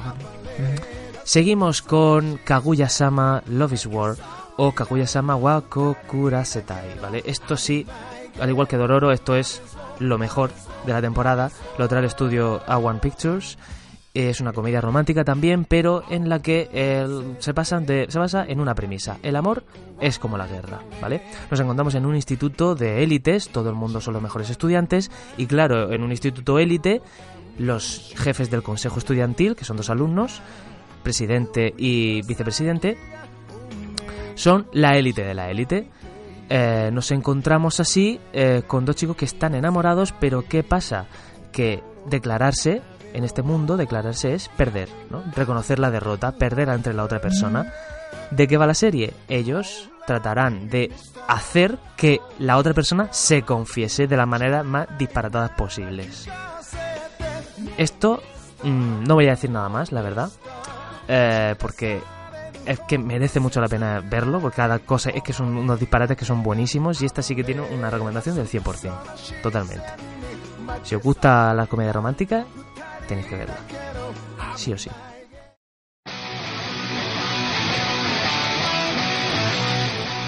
Seguimos con la última que he visto esta temporada, porque la verdad es que es una temporada floja para mí, no, he visto muchas cosas, que es The Rising of the Shield Hero. O Tate no Yusha no Nariagari. ¿Esta la vimos Esto ya? también... ¿Es que? ¿Esta no hablaste ya? Claro, es No que suena. hace unos cuantos programas en las noticias traje eh, las, El inicio, no, las cosas digamos, que yo sí. me iba a ver esta temporada. Todos estos animes que he dicho los traje, o sea, hablé muy ligeramente de ellos la otra vez, ¿vale? En las Pero es que este sí que se me quedó el, de- el del escudito, el Claro, caballero sí, del escudo. exactamente. Aquí este estudio pues, nos lo trae eh, que se llama Citrus. Es un anime de acción fantasía, ¿no? Un isekai, no sé si acordáis lo que era un isekai. Los isekais es un género de esto en el que una persona es enviada a un nuevo mundo, ¿no? Un mundo aparte. Esto es Como como un- lo del limo, el que se convierte en un limo. Sí, un- exactamente. Que estás, tú eres una persona normal supuestamente y te transportan, por ejemplo, a un mundo de fantasía, ¿no? De videojuego, ¿no? Eso se llama Sí, los isekai. Isekai. Y si cae en un videojuego. Bueno, sí. Pues nos encontramos con nuestro protagonista Naofumi, que de este sí que me acuerdo, es que lo dice muchas veces su nombre, es que es transportado a un mundo de un videojuego como el héroe del escudo, ¿vale? Estamos en un universo en el que hay cuatro héroes que luchan contra lo que llaman unas olas demoníacas, en el que de repente dice, ah, llega la ola y empiezan a aparecer demonios hasta que la ola se acaba, ¿vale? Duran como un tiempo. ¿Qué pasa? Pues que para poder luchar, ¿no? Pues tienen que subir de nivel y para eso los invo eh, bueno, primero, primero de todo, eh, el gobierno del, del país los invoca y entonces pues a cada héroe les asigna unos unos sirvientes, ¿no? Unos secuaces, pero al héroe, al héroe- al héroe del escudo lo marginan, le odian, no sabemos muy bien por qué. Eh, después de realizar el muchacho este es un sí supongo lo ven lo ven como el pringao eh, al héroe del escudo este al principio pues le asignan como una persona sola esta le traiciona lo deja en la mierda y se vuelve un cabronazo tremendo. Qué pasa pues que empieza a conocer a gente que sí que le apoya y pues cada vez se va, va consiguiendo secuaces y tenemos aquí unos cuantos personajes muy interesantes. Y al final nos queda una historia bastante chula. Lo típico poderes peleas y un protagonista que mola bastante. Como Dororo, al igual que Dororo, va por la mitad, no ha acabado esta temporada, van a seguir otros 12 episodios hasta la final de la temporada de primavera. Y pues a ver cómo sigue. Por ahora una recomendación de si te gusta el anime, ¿no? normal en general, ve, has visto anime de acción y tal, pues de un 80%. Está, está bastante bien. Y por último, no los he visto, pero tengo que hacer menciones especiales a The Promise Neverland, que como sabéis yo le he recomendado el manga muchas veces y Mm. si no me equivoco después de otra que voy a decir ahora, creo que es el, el segundo anime con más nota en My Anime List de esta temporada. Yo no la he visto porque es que empecé a verla y dije "Uf, que es lo mismo, es exactamente igual y, y el problema de un thriller es que si ya sabes lo que pasa pues te aburres. Entonces pues eso, Sí, tiene menos gracia. Eso entonces, pues es que todo lo que había visto ya me lo sabía, entonces pues no la he visto, pero vamos, esa Promise Neverland un 100% de recomendación. Y también ha aparecido la han estrenado la segunda temporada de Mob Psycho 100, que si viste la 1, pues seguro que te gustará, ya la habrás visto, pero esta Oh, pues supuestamente si tienen que es llegar a las 100. no si si te gusta en general, eso bueno, primero en Mob Psycho 100 el el autor es el mismo que el de One Punch Man también mencionarlo. Y es una serie igual de famosa que esta. Entonces, si te gustó One Punch Man, te va a gustar esta. Así que, pues recomendada queda. Yo es que como no he visto la primera temporada todavía, pues no he visto la segunda, pero la tengo pendiente. Y hasta aquí Pues, el repaso Está de... interesante. Sí, Muy interesante. Genial, ¿no? Interesantísimo. El repaso de la temporada de invierno 2019. Eh, para el siguiente programa, en las noticias, traeré, ha empezado ya la temporada de primavera, acaba justo de empezar, y traeré pues las series que yo me vaya a echando vistazo. Y ya está. Sí, sí, sí. Muy Pues bien, muy muy bien, bien, muy bien. muy bien. Hombre, que le guste. A quien le guste el, el- ¿Es que anime o anime? ¿O ¿Cómo se dice? No sé, anime. Anime. anime. A quien le guste el anime, la verdad es que pues le habrá interesado bastante. Y a quien no, pues oye, siempre viene bien aprender cosas nuevas. nuevos Imagínate que te aburres mucho. Quieres ver una serie. Pues ponte dibujiquis, que siempre también. Claro. Es verdad. Y aparte, es que el de los serranos a mí me ha llamado. Los selanos. Y si te pones el de los serranos o la- el de las quintillizas, pues a lo mejor te digas otra cosa, fíjate tú. Nunca se sabe. Es verdad. A lo mejor descubres algo que no sabías que te gustaba. en fin, Sensei. continuamos con, con la tertulia. La previa de Vengadores Endgame.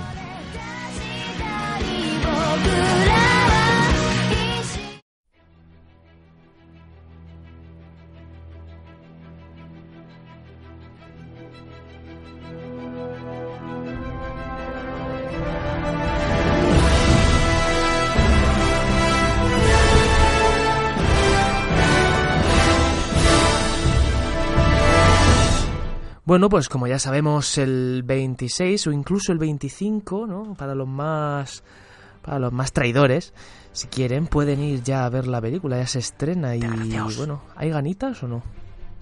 Eh, No, ¿verdad? no, no, Madre la verdad que no. madre mía. ¿De, qué- película hablamos? Madre mía, yo estoy preocupado, ¿eh? Porque no tenemos, la, no tenemos las entradas. La verdad, No ¿la tenemos sacamos? y- Dejamos esto y la sacamos. Vamos a intentar Y vamos a acabar rápido y lo sacamos. Oye, la intentamos buscar de de las VIP esas de sillón. Yo... ¿Para qué? Sí, entonces estamos muy lejos y no se puede comentar. Aunque estamos muy lejos, si estamos más cerca que la vimos la última vez. Muy lejos no Me se refiere a la pantalla. Ah, Lejos entre nosotros. pero si más Entre lejos nosotros, la macho, otra pero vez. si el espacio es el mismo. Ah, pues te refieres Pero- con la gente que hay adelante ¿Eh? o detrás. ¿Cómo que más lejos? No te entiendo. No lo sé, vamos a empezar ya el debate. Vale. El Vale. debatito, Bueno, la empieza tú, que es el que ha hecho el guion. Eh, bueno, lo he hecho por omisión de lo- todos los demás. En fin, queremos hacer una previa de Vengadores Endgame. Una previa como, pues, como se hace en los partidos de fútbol, de baloncesto, en los conciertos, lo que sea. Una previa. ¿Qué nos ha llevado hasta aquí? Porque Endgame, Vengadores Endgame, va a ser la culminación de la fase 3 y desde luego va a, ser un, va a tener un impacto, va a ser un antes y un después en el universo Marvel. En el Pero universo que- en general. ¿Mm? el universo cinematográfico Marvel, en el. Pero ¿qué nos ha llevado hasta aquí, no? ¿Qué nos ha llevado? Las gemas del infinito, ¿dónde han aparecido? ¿Qué ha pasado? ¿Qué ha pachado? ¿Qué ha sucedido con las gemas del infinito?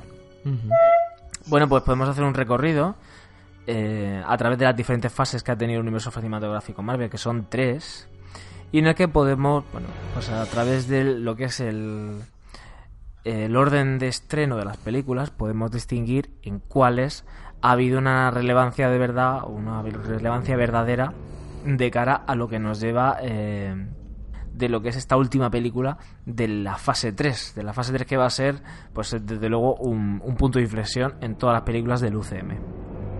Y es que en esa primera fase teníamos películas como por ejemplo Iron Man, Hulk, Iron Man 2 y Thor. En esas cuatro primeras la relevancia que tenemos en cuanto a los Vengadores, en cuanto a los Vengadores Endgame, no es mucha. Es decir, son películas de presentación. Y luego tendríamos ya la siguiente, que es en donde vamos a se planta la primera semilla, que es Capitán América, el primer Vengador, que es donde aparece el Tesseracto. De lo que ya hablamos en el programa anterior. Y luego tenemos también en esta fase 1 la, el final, que fue Vengadores, Avengers, Avengers, en el que aparece, no solamente aparece la gema del Tesseracto, que es la gema del espacio, como ahora veremos, sino también aparece otra gema, que es la del bastón de Loki. Aunque todavía no lo. Primerita vez. Todavía no lo sabíamos que eran gemas. Bueno, no Eso es verdad, lo que dice. Solve, porque teníamos el Tesseracto y el bastón, pero no sabemos que eran nada más. Pero lo que sí que aparece es Thanos, que aparece al final. Chan, Correcto. chan. Llega la fase 2 de, del universo cinematográfico Marvel y ya iban a ir dejándonos también otras semillitas.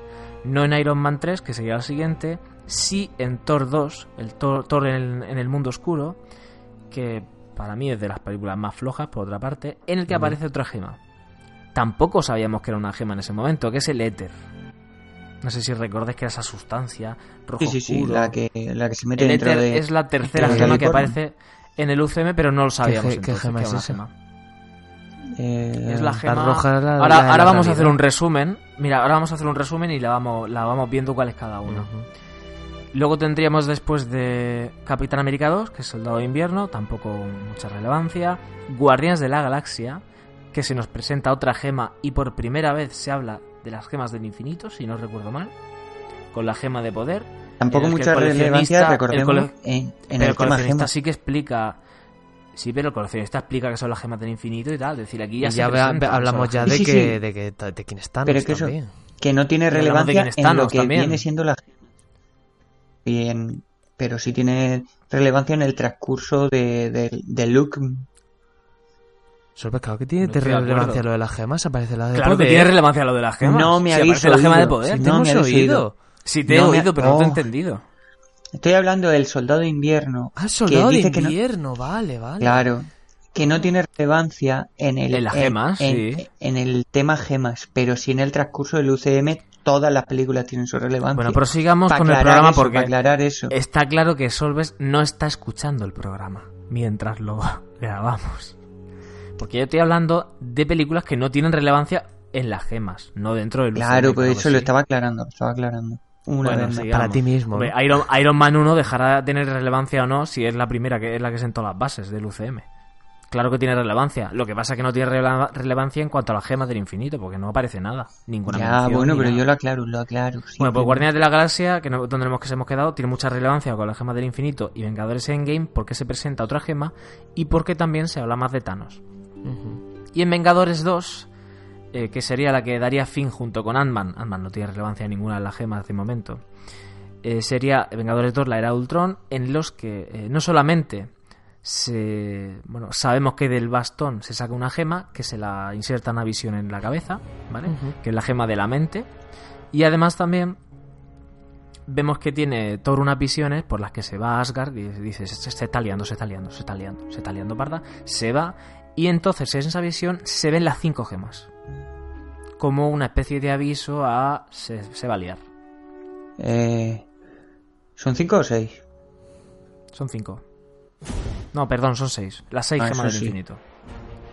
Muy, muy bien, has estado atento. Estoy atento todo el rato, en solo aclaro. Y luego tendríamos la fase 3 y final, que es la, en la que nos encontramos ahora, en los que empezaría con Capitán América 3, no hay ninguna relevancia en cuanto a las gemas del infinito.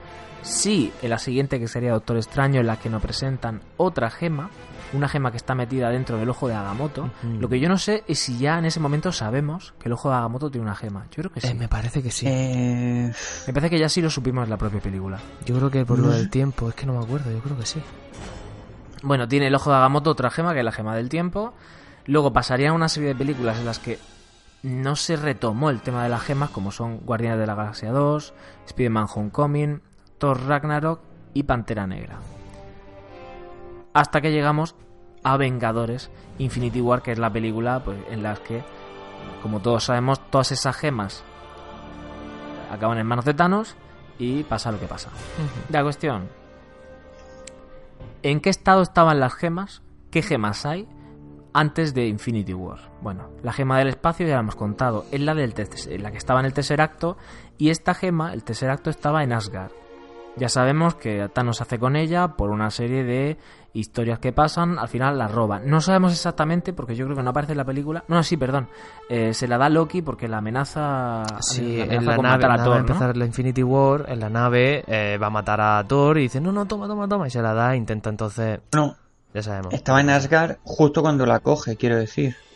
Sí, porque estaba, estaba en Asgard y se la llevan, obviamente. Pero sí, sí, pero que ha pasado por toda la película. Ha pasado por, por Capitana Marvel. Capitana, Marvel también. Eh, después se la llevan en Avengers Infinity War. En, en la primera de Vengadores. Ah, claro, porque el tercer, acto, el es el que le da potencia a la nave de Marvel. Marvel, ¿no? De la y el que le da los poderes la que le da Los poderes, la que le da los poderes a, Marvel, a Capitana Marvel, aunque ella no lo sabe. Y pasa luego, bueno, está en la Tierra, en, bueno, hasta entonces está en la Tierra hasta que llega en Vengador y se la lleva a Thor a, Asgard. Y, Asgard. y allí se queda hasta que Loki se la lleva cuando destrozan Asgard y bueno, pues ya Thanos la recupera de Loki. Muy bien. Y la segunda gema sería la gema de la mente, que esta es la que estaba en el bastón, en el cetro Chitauri, que es el bastón de Loki, de los Vengadores, que es la que se inserta en la visión y como ya sabemos en Vengadores Infinity War, pues se le arranca a Thanos a, visión de la, de la frentica. De cabecita, cabeza. Se queda, se queda sin adorno. La tercera sería la gema de poder, que es el orbe que aparece en Guardianes de la Galaxia, como ya hemos visto. Mm. Al final de la película Guardianes de la Galaxia, Guardianes de la Galaxia se lo dan a Sandar para que la custodien, a los sandarianos. Sandar, la, el planeta de... Sí. Que es la primera con la que se hace Thanos, que de hecho llega... no sabemos realmente cómo se ha hecho con ella, ¿no? no, lo dicen que... Lo, explica en la primera, que ha destruido el planeta. Ha destruido Sandar para coger la piedra, ¿vale? Sí. Todo proporcional.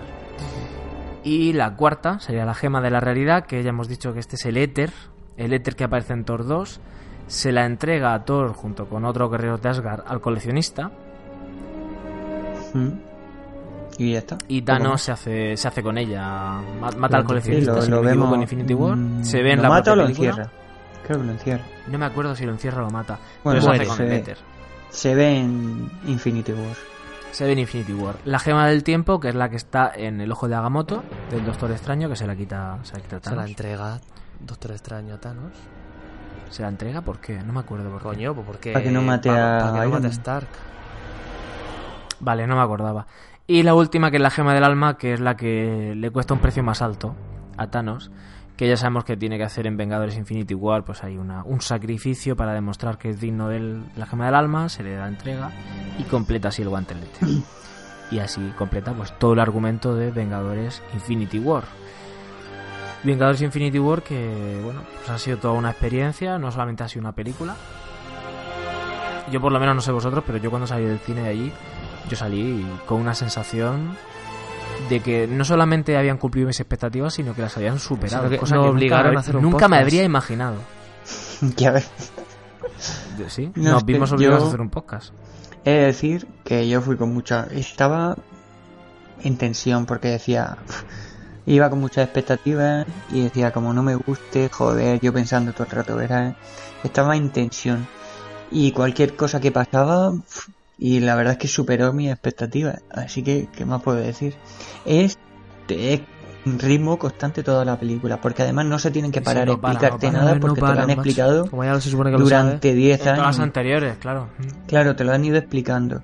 Y, y eso, no, no baja el ritmo, luego siempre te van... tú tienes la expectativa o piensas que o Capitán América o Iron Man van a morir y te lo van vendiendo así incluso un poco a Thor. Primero que Iron Man que se va a casar, que si quiere tener un hijo o no sé qué, lo empiezan a tantear así un poco. Después Capitán América mm, Eh, no sé, no, me acuerdo exactamente qué escenas, pero te lo van vendiendo como que uno de los dos muere.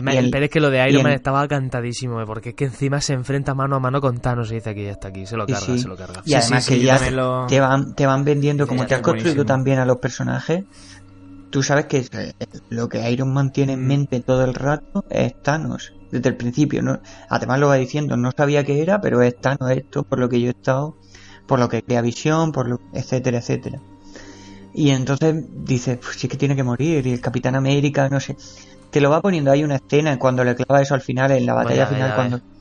Y ves que muere, pues ya, el que muere el Capitán América. Y, y, le pega el, el zamarrazo ese, le pega el, el, puñetazo ese al Capitán América y cortan la música. Y lo ves como que ahí, bueno, pues ya está ya muerto. Y al final no muere, entonces te están, están jugando todo el rato con la acción, la tensión, el, te tienen todo el rato esto. ¿Cómo se bueno, decir que los eh, tres Vengadores fundadores, bueno, los tres Vengadores básicos, que son Iron Man, Thor y Capitán América, están vivos. Para la bueno, de hecho, los originales de las películas están vivos. Sí, sí, son los tres que empezaron y los tres que van a acabar con, la fase 3. Bueno, y de hecho, la, en, en los que se centra el tráiler, no el último, porque luego sacaron como una especie de tráiler de un minuto.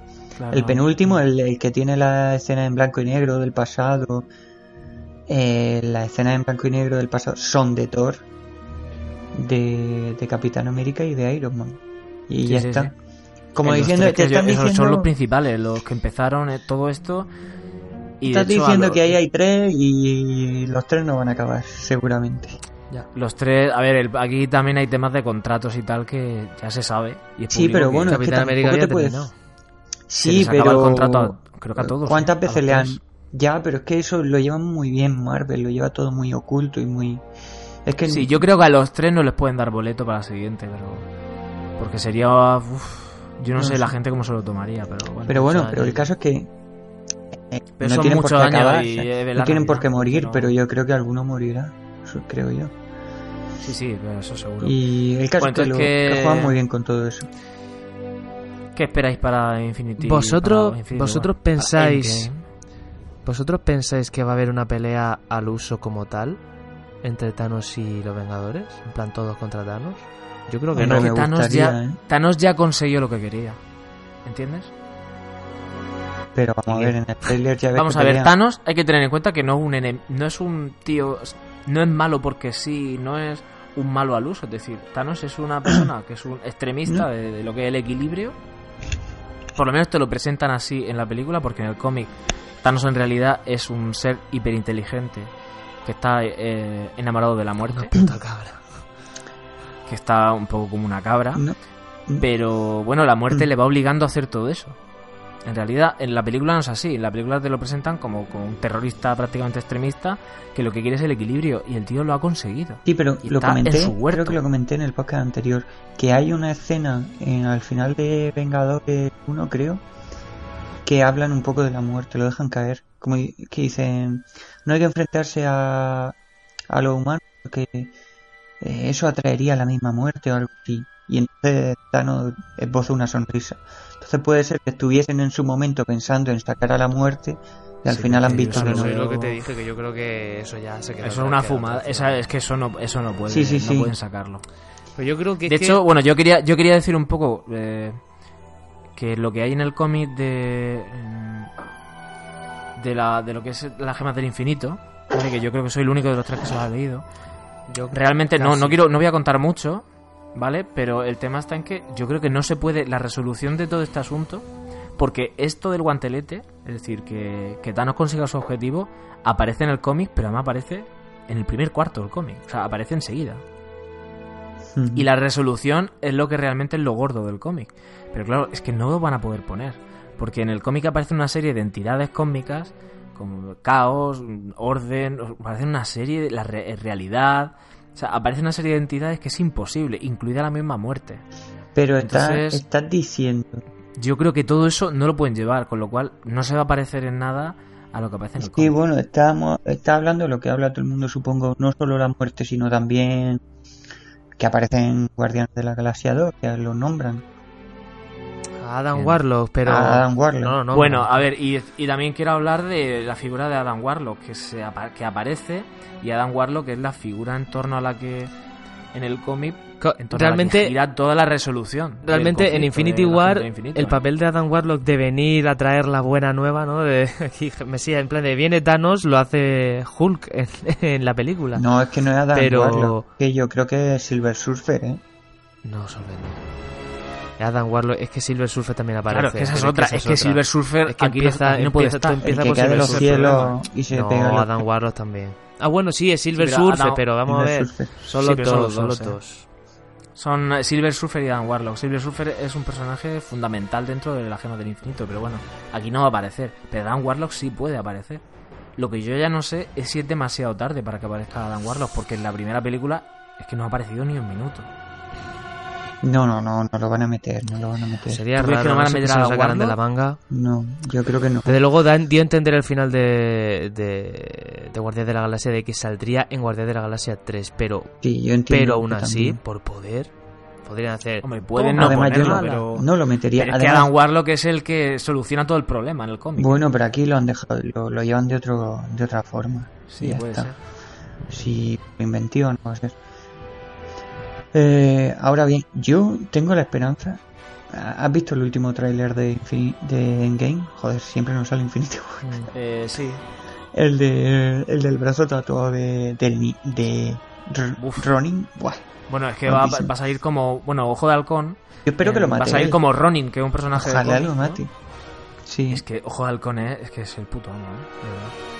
Y mira Eh, que a mí no me gustaba al principio, pero Barton. claro, es que cuando lo vi en el tráiler me cago en la leche. Qué amo, qué puto amo. No sé, pues eso, yo voy, es que no, no sé más decir, todo el mundo va con muchas expectativas, espero, Bueno, yo creo que van a hay estar una a la cosa de la que no se habla mucho, ¿Mm?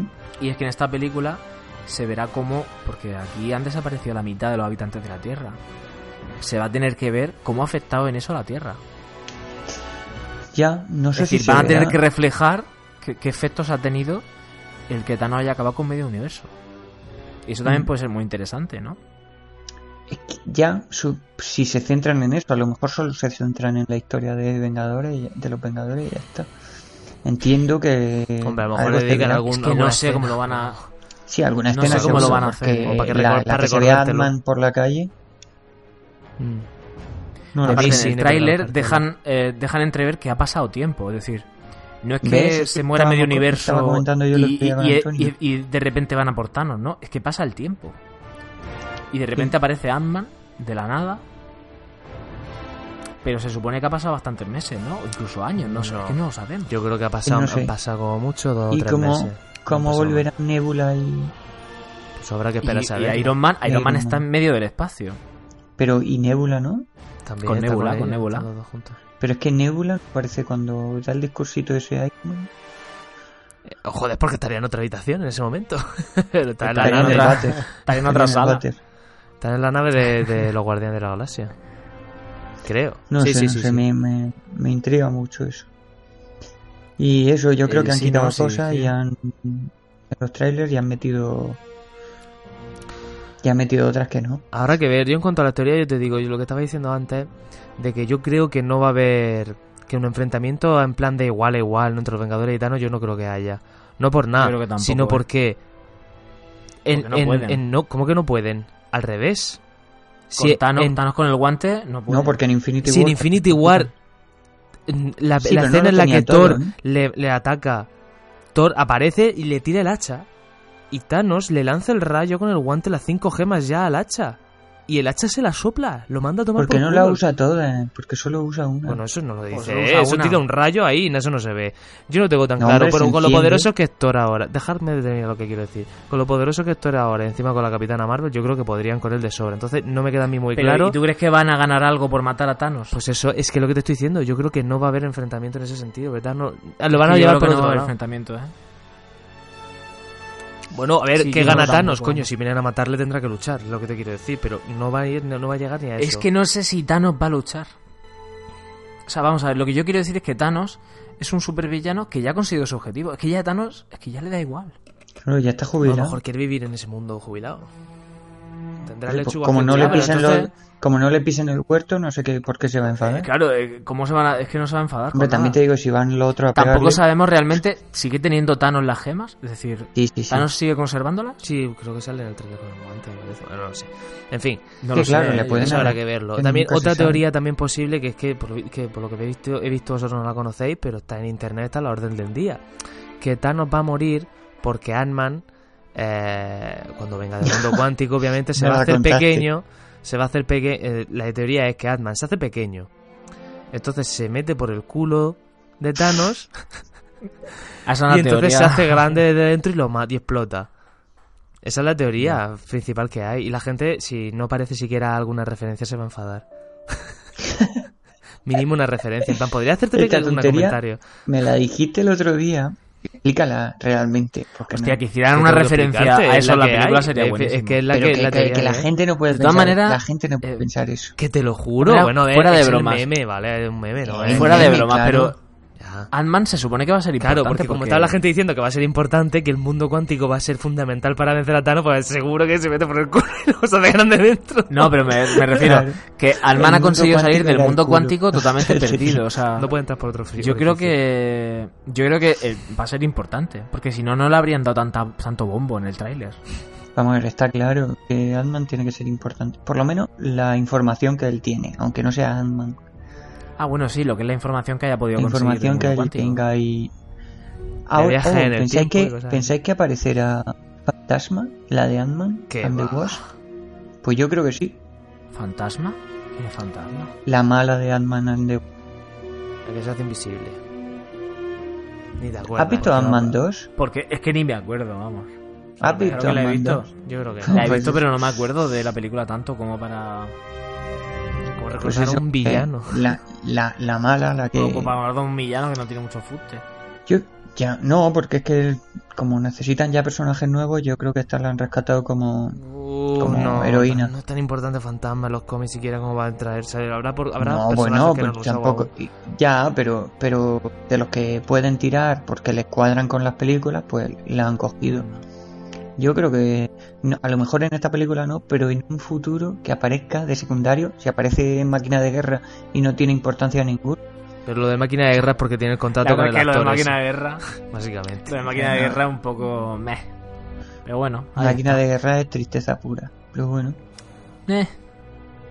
Sí. Ya ver, que no va a aguantar, es que seguro que no sale la siguiente película Máquina de Guerra, seguro. Que ya no sale más.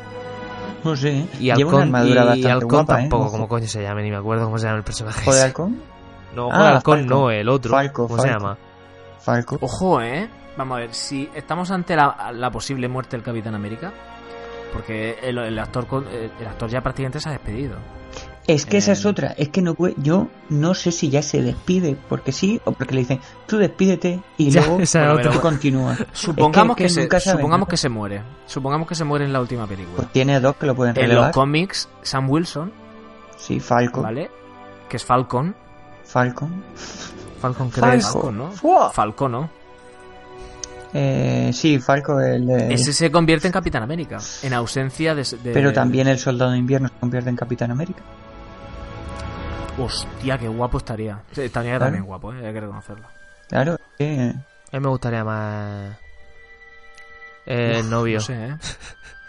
novio. A mí me gustaría más Bucky, Bucky, que fuera a mí también me gustaría más Bucky. Sería la leche. la novia. En cualquier caso, Bucky, que no sabemos lo que... Si es que lo mejor es que no sabemos lo que puede pasar. Que pueden pasar mil Eh, cosas. Sí, es que yo estoy súper despistado. ¿no? Es que no tengo ni idea por dónde puede. Y que yo... O sea, la base, la base es la que hemos dicho. O sea, las gemas son las que son. Ha Y- pasado lo que ha pasado. Y no nos engañemos, todos queremos que se reúnan, todos, todos, hasta la, hasta Fantasma, hasta No, el Fantasma personaje no. de- del Eso que no no, te acuerdas, que se reúnan todos y suene y se vaya ampliando la imagen y cada vez se vaya viendo cada vez a más personajes y suene la puta música de Vengadores, ya está, si no necesito más. Y nunca han dicho, al final nunca han dicho lo de Vengadores Reunión, ¿no? Y aquí, correcto. Y aquí que digan Vengadores reunidos. Y ya está, a tomar por culo. Si eso es lo que todos queremos y lo que va a pasar. Eso tiene que pasar. Si no, a mí me defraudaría un poquito. En fin, chicos, que tenemos el hype muy alto. Madre mía, los pelos de punta. ¿eh? Quedan apenas unas semanitas. Y. Joder, quedan No, que no 10, queda nada, no queda 20 nada, días. Para nosotros 20 días. Que nosotros Ya, por eso no he dicho 27. nada. y. A nosotros nos queda todavía, en nada estamos, estamos en el espacio, por ahí, de viaje. ¿Eh? De viaje con la gema. Ajá.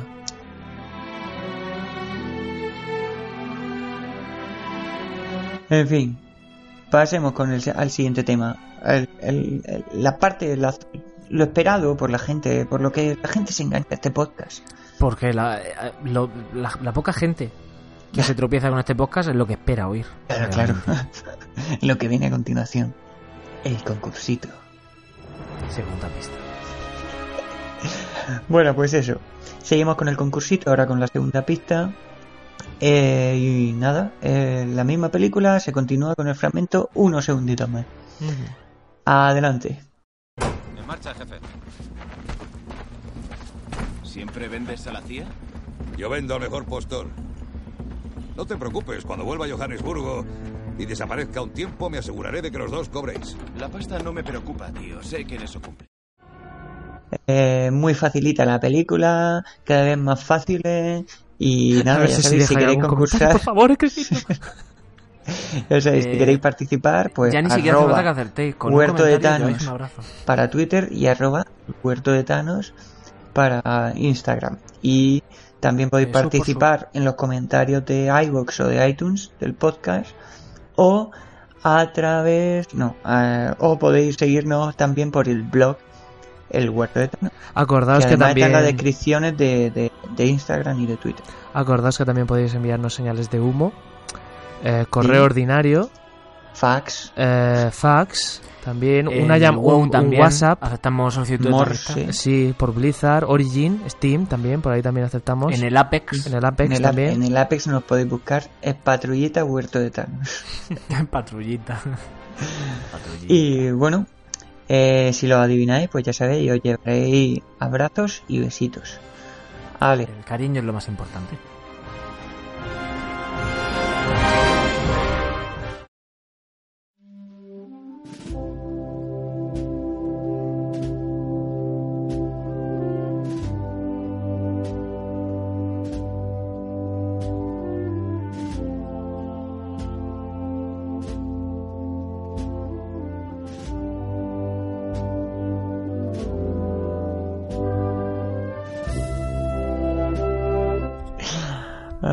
Estoy cansado.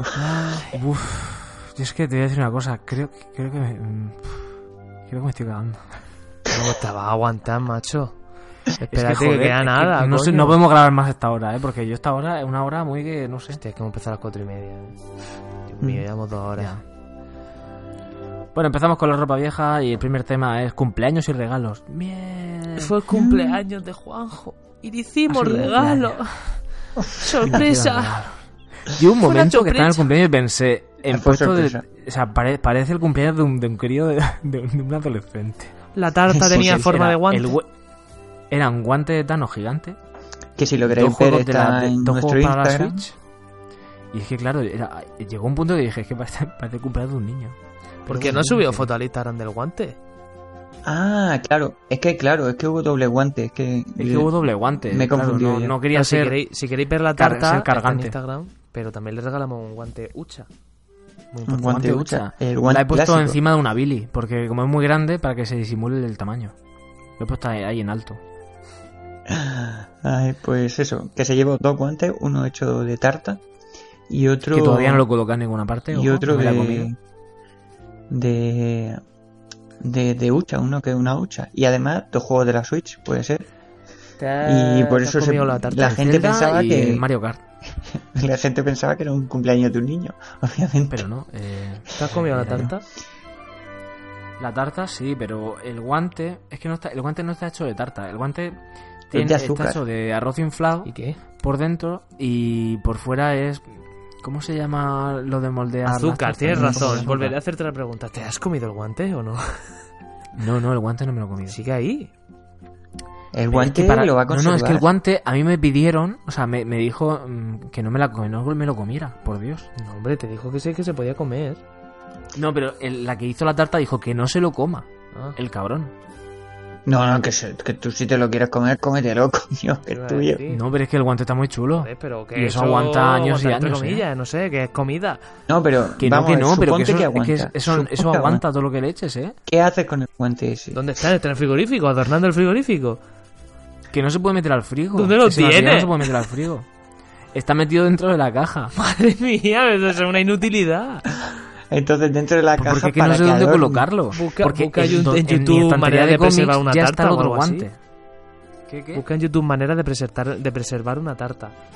No, dijo que se, yo por lo que entendí se podía preservar, pero ya no te la puedes comer si lleva 15 días. por- Sí, yo entendí Fuera. No, ya no a te la ver, puedes la- comer. ya no hay vuelta atrás. Ya no me puedo comer. Sí, hay vuelta atrás. En Endgame la verás.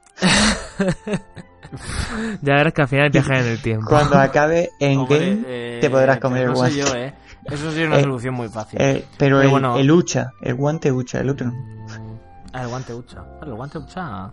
Ahí. Lo que pasa es que para meter dinero uf, está un poco alto, pero bueno. Pues mételo en el otro. Ah, si no lo sacas. Pues lo meto en el otro. Fíjate. Y así ahorras de verdad. Claro. Eh, bueno, también es que se, el otro día se estrenó Shazam. No sé si os habéis enterado. Sí, sí, Sí. y tengo ganas de ir ¿Pensáis a a verla, verla? pero ¿Tú quieres, ver, Yo ¿tú sí. quieres verla, Solves? ¿En serio? puesto que quiero ver. Vamos a ver, vamos a ver. ¿Por qué hay que seleccionar? Tú las ves todas y luego en una mierda, pues es una mierda. Ya, pero es Pero que como me das una y mierda, no sale me da Chuck. gana. Es que eso, Solves, eso es no tener criterio. Y sale Chuck. No, si es tener criterio, tú te la A ves ver, y sale luego Chuck. una es que mierda lo eso, dices. ves tú, es que a mí Chuck me gustaba mucho, la serie. Yo era un gran fan de Chuck, entonces actor a mí me cae bien. Pero es que no sé por qué creo que a Zachary ser una mierda. Y salen héroes también. ¿Qué le Pues si a es una Affinity? Pues sí es, pues le han dado bastante buena nota, ¿eh? Está teniendo Pues buenas críticas, que le pero buena también nota se la dieron a Aquaman, Aquaman. pero ¿A Aquamonger? pero no sé, ¿por qué por qué no verla? Si no la ves no sabes si te gusta o no. Es como las espinacas, hasta que no las pruebas no puedes decir que están malas y objetivamente están malas. ¿Qué dices? ¿Qué dices? Es tan buenísima. No, las espinacas están Aquaman, bien, pero Aquaman la ha bajado hasta el 6, ¿eh? Ya empieza a bajar. la coliflor, claro, si al Es final le hacen caso al huerto de Thanos. Nosotros que le pusimos un 6, pues eso. Al A todos le están dando un caso al huerto. 6,8, con lo cual 6,8, pero eso va bajando. Eso va bajando. O sea, porque al principio van los que les gusta la película. Y luego van ya la gente que, que dice, no tengo nada que hacer. Y entonces se meten y dicen, es una mierda. No será al revés, a los que no les ha gustado la película no van más. Pero van No, después. Yo digo, van después. Ah, bueno, ya te he entendido, he entendido tu argumento. Me gusta, Van me por gusta, primera me vez, pero van después. Me gusta tu argumento. Lo bueno que tiene una película de superhéroes es que le gusta a todo el mundo. Mira. Si le gusta a todo el mundo es porque la película. Shazam hay que verla. Igual que tenemos que ver la de alitas de pollo. Madre mía, Pero pero si hay- la alita no, de pollo ya no está. pollo yo paso. Yo creo. Claro que está, eso dura un montón. Bate el ángel alita. ¿Cómo va a estar? A mí esa me gustaría verla, de Animu, pero. Cago en la leche, lo voy a buscar no es ahora. de manga. Es otaku. Y el manga estaba curioso. Bueno, un poco aburrido, la verdad. Pero. Yo qué sé. Vale, y no sé si queréis sacar el último tema de conversación. Ah, bueno, sí, Álvaro, porque yo vi. Vi en internet otra vez, porque ha salido el Sekiro. No sé si os sonará el juego. ¿Tú Eh, Solver? Sekiro. Sí, sí, sí. No se ha hablado De de los, creadores de, los creadores de Dark sí, claro Souls. que lo conozco. Los creadores de Dark Souls. Porque Bueno, pero para la gente, para el resto de huertanos, a lo mejor no lo conocen de los creadores de, de Dark Souls. Mm. Eh, ¿que, ¿Qué pasa? Pues que a la vez que cuando sale cada Dark Souls, pues vuelve a salir con él el debate de "Ah, ¿Por qué no tiene un nivel, puede cambiar el nivel de dificultad? ¿Eres tonto o qué pasa, coño? El juego es así, no te lo compres, es sabes que es que difícil, pues te aguantas, no puedes pasártelo, Si no eres te lo malo. puedes pasar, Mira, pues es que no es tan difícil el juego. Pues no, no, pero déjame que termine. Estos juegos, si le bajas la dificultad, pierde la mitad de la gracia.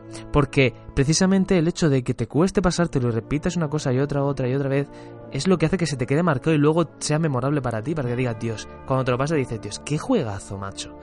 Porque te has repetido las cosas 20 veces, te lo Porque- sabes. pero realmente te has gusta porque has mucho. sufrido. Has estado muchas horas pas- intentando pasarte la misma zona, entonces al final no se hace pesado tampoco.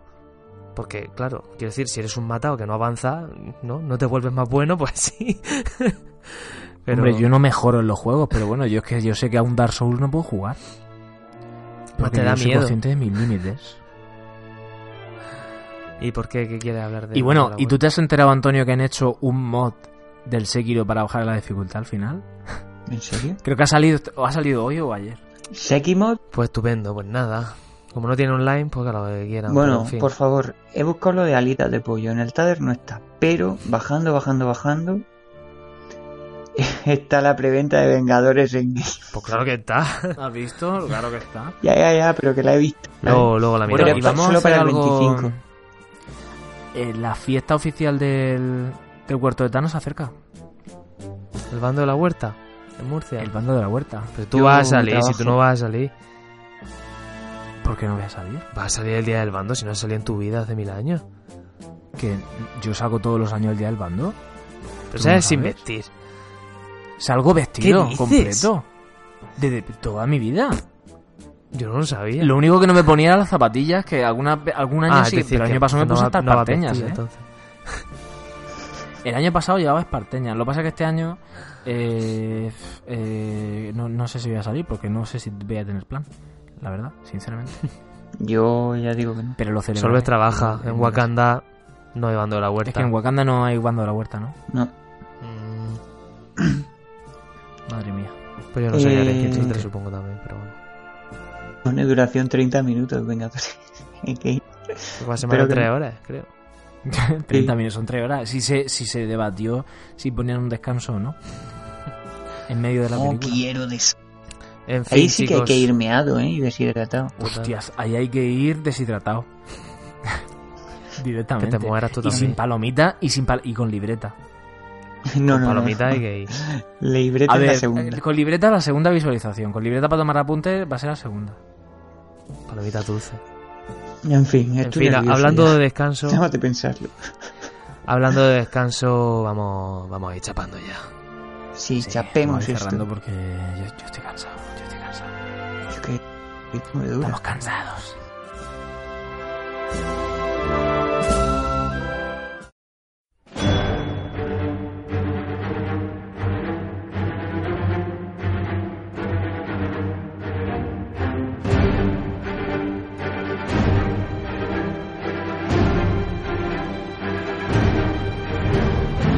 Bueno, un programa más aquí, sí, un poco pesadillo. No, no creo, ha sido largo, pero Sobre todo de, de más largo, más tiempo, muchas cosas más, más horas de diversión, hombre. Claro, más hombre, minutos. El tiempo vuela Y más tiempo para bien. pensar el concursito. De nada. Más tiempo para pensar el concurso. No, pero tú piensas que los podcasts, la gente, yo, yo me los pongo, por ejemplo, para fregar, ¿no? Entonces, claro, Joder, Tú no friegas, cuanto más ¿qué largo el- es el podcast, Y hay que fregar el plato. para fregar platos, para fregar el suelo, Para conducir. o a lo mejor en el trabajo hay gente que se lo pone. Pues claro, cuanto más largo es un podcast, más tiempo te da hacer esas cosas. sí, sí. Que si lo piensas, pff, es que si el podcast dura hora y media, nada más que me da para, por ejemplo, si cuando iba al colegio me daba para dos viajes, ya está. Y de vuelta un día. Se acabó Claro, el no, podcast. Claro, Y- claro, claro. Y nosotros, co- y estamos teniendo en haciendo cuenta el número de publicaciones que hacemos al mes, pues pre- prefiero que sea largo. Claro. Bueno, en verano habrá más, Mm. creo yo. Oh, uh, Sí, sí, spoiler. Bueno, gente, hasta aquí el programa de hoy. Síguenos en nuestras redes sociales, en Instagram, el Huerto de Thanos y en Twitter, arroba Huerto de Thanos solamente. O si quieres leernos, puedes seguirnos en nuestro blog, elhuertodedanos.blogspot.com, en el que siempre de vez en cuando subimos pues, algunas noticias o posts bastante interesantes. Dentro de poco se viene un Cosas post graciosas. de cómo enmarcar tus cómics, por si os interesa. Estar atentos. Uh, ojo, eh, que yo estoy buscando información y no hay mucho en internet. Es que es complicado, que- ¿eh? Ya, te- ya, ya lo verás, ya lo, le, ya lo leerás. Pues sentamos las bases de cómo hacerlo. claro, claro, claro. Al estilo huerto de Thanos. Eh, no hay tiempo para más. semilla sí, plantamos la semilla. Eh, en fin, no hay tiempo para más. Nos despedimos. Adiós. Adiós. Miau,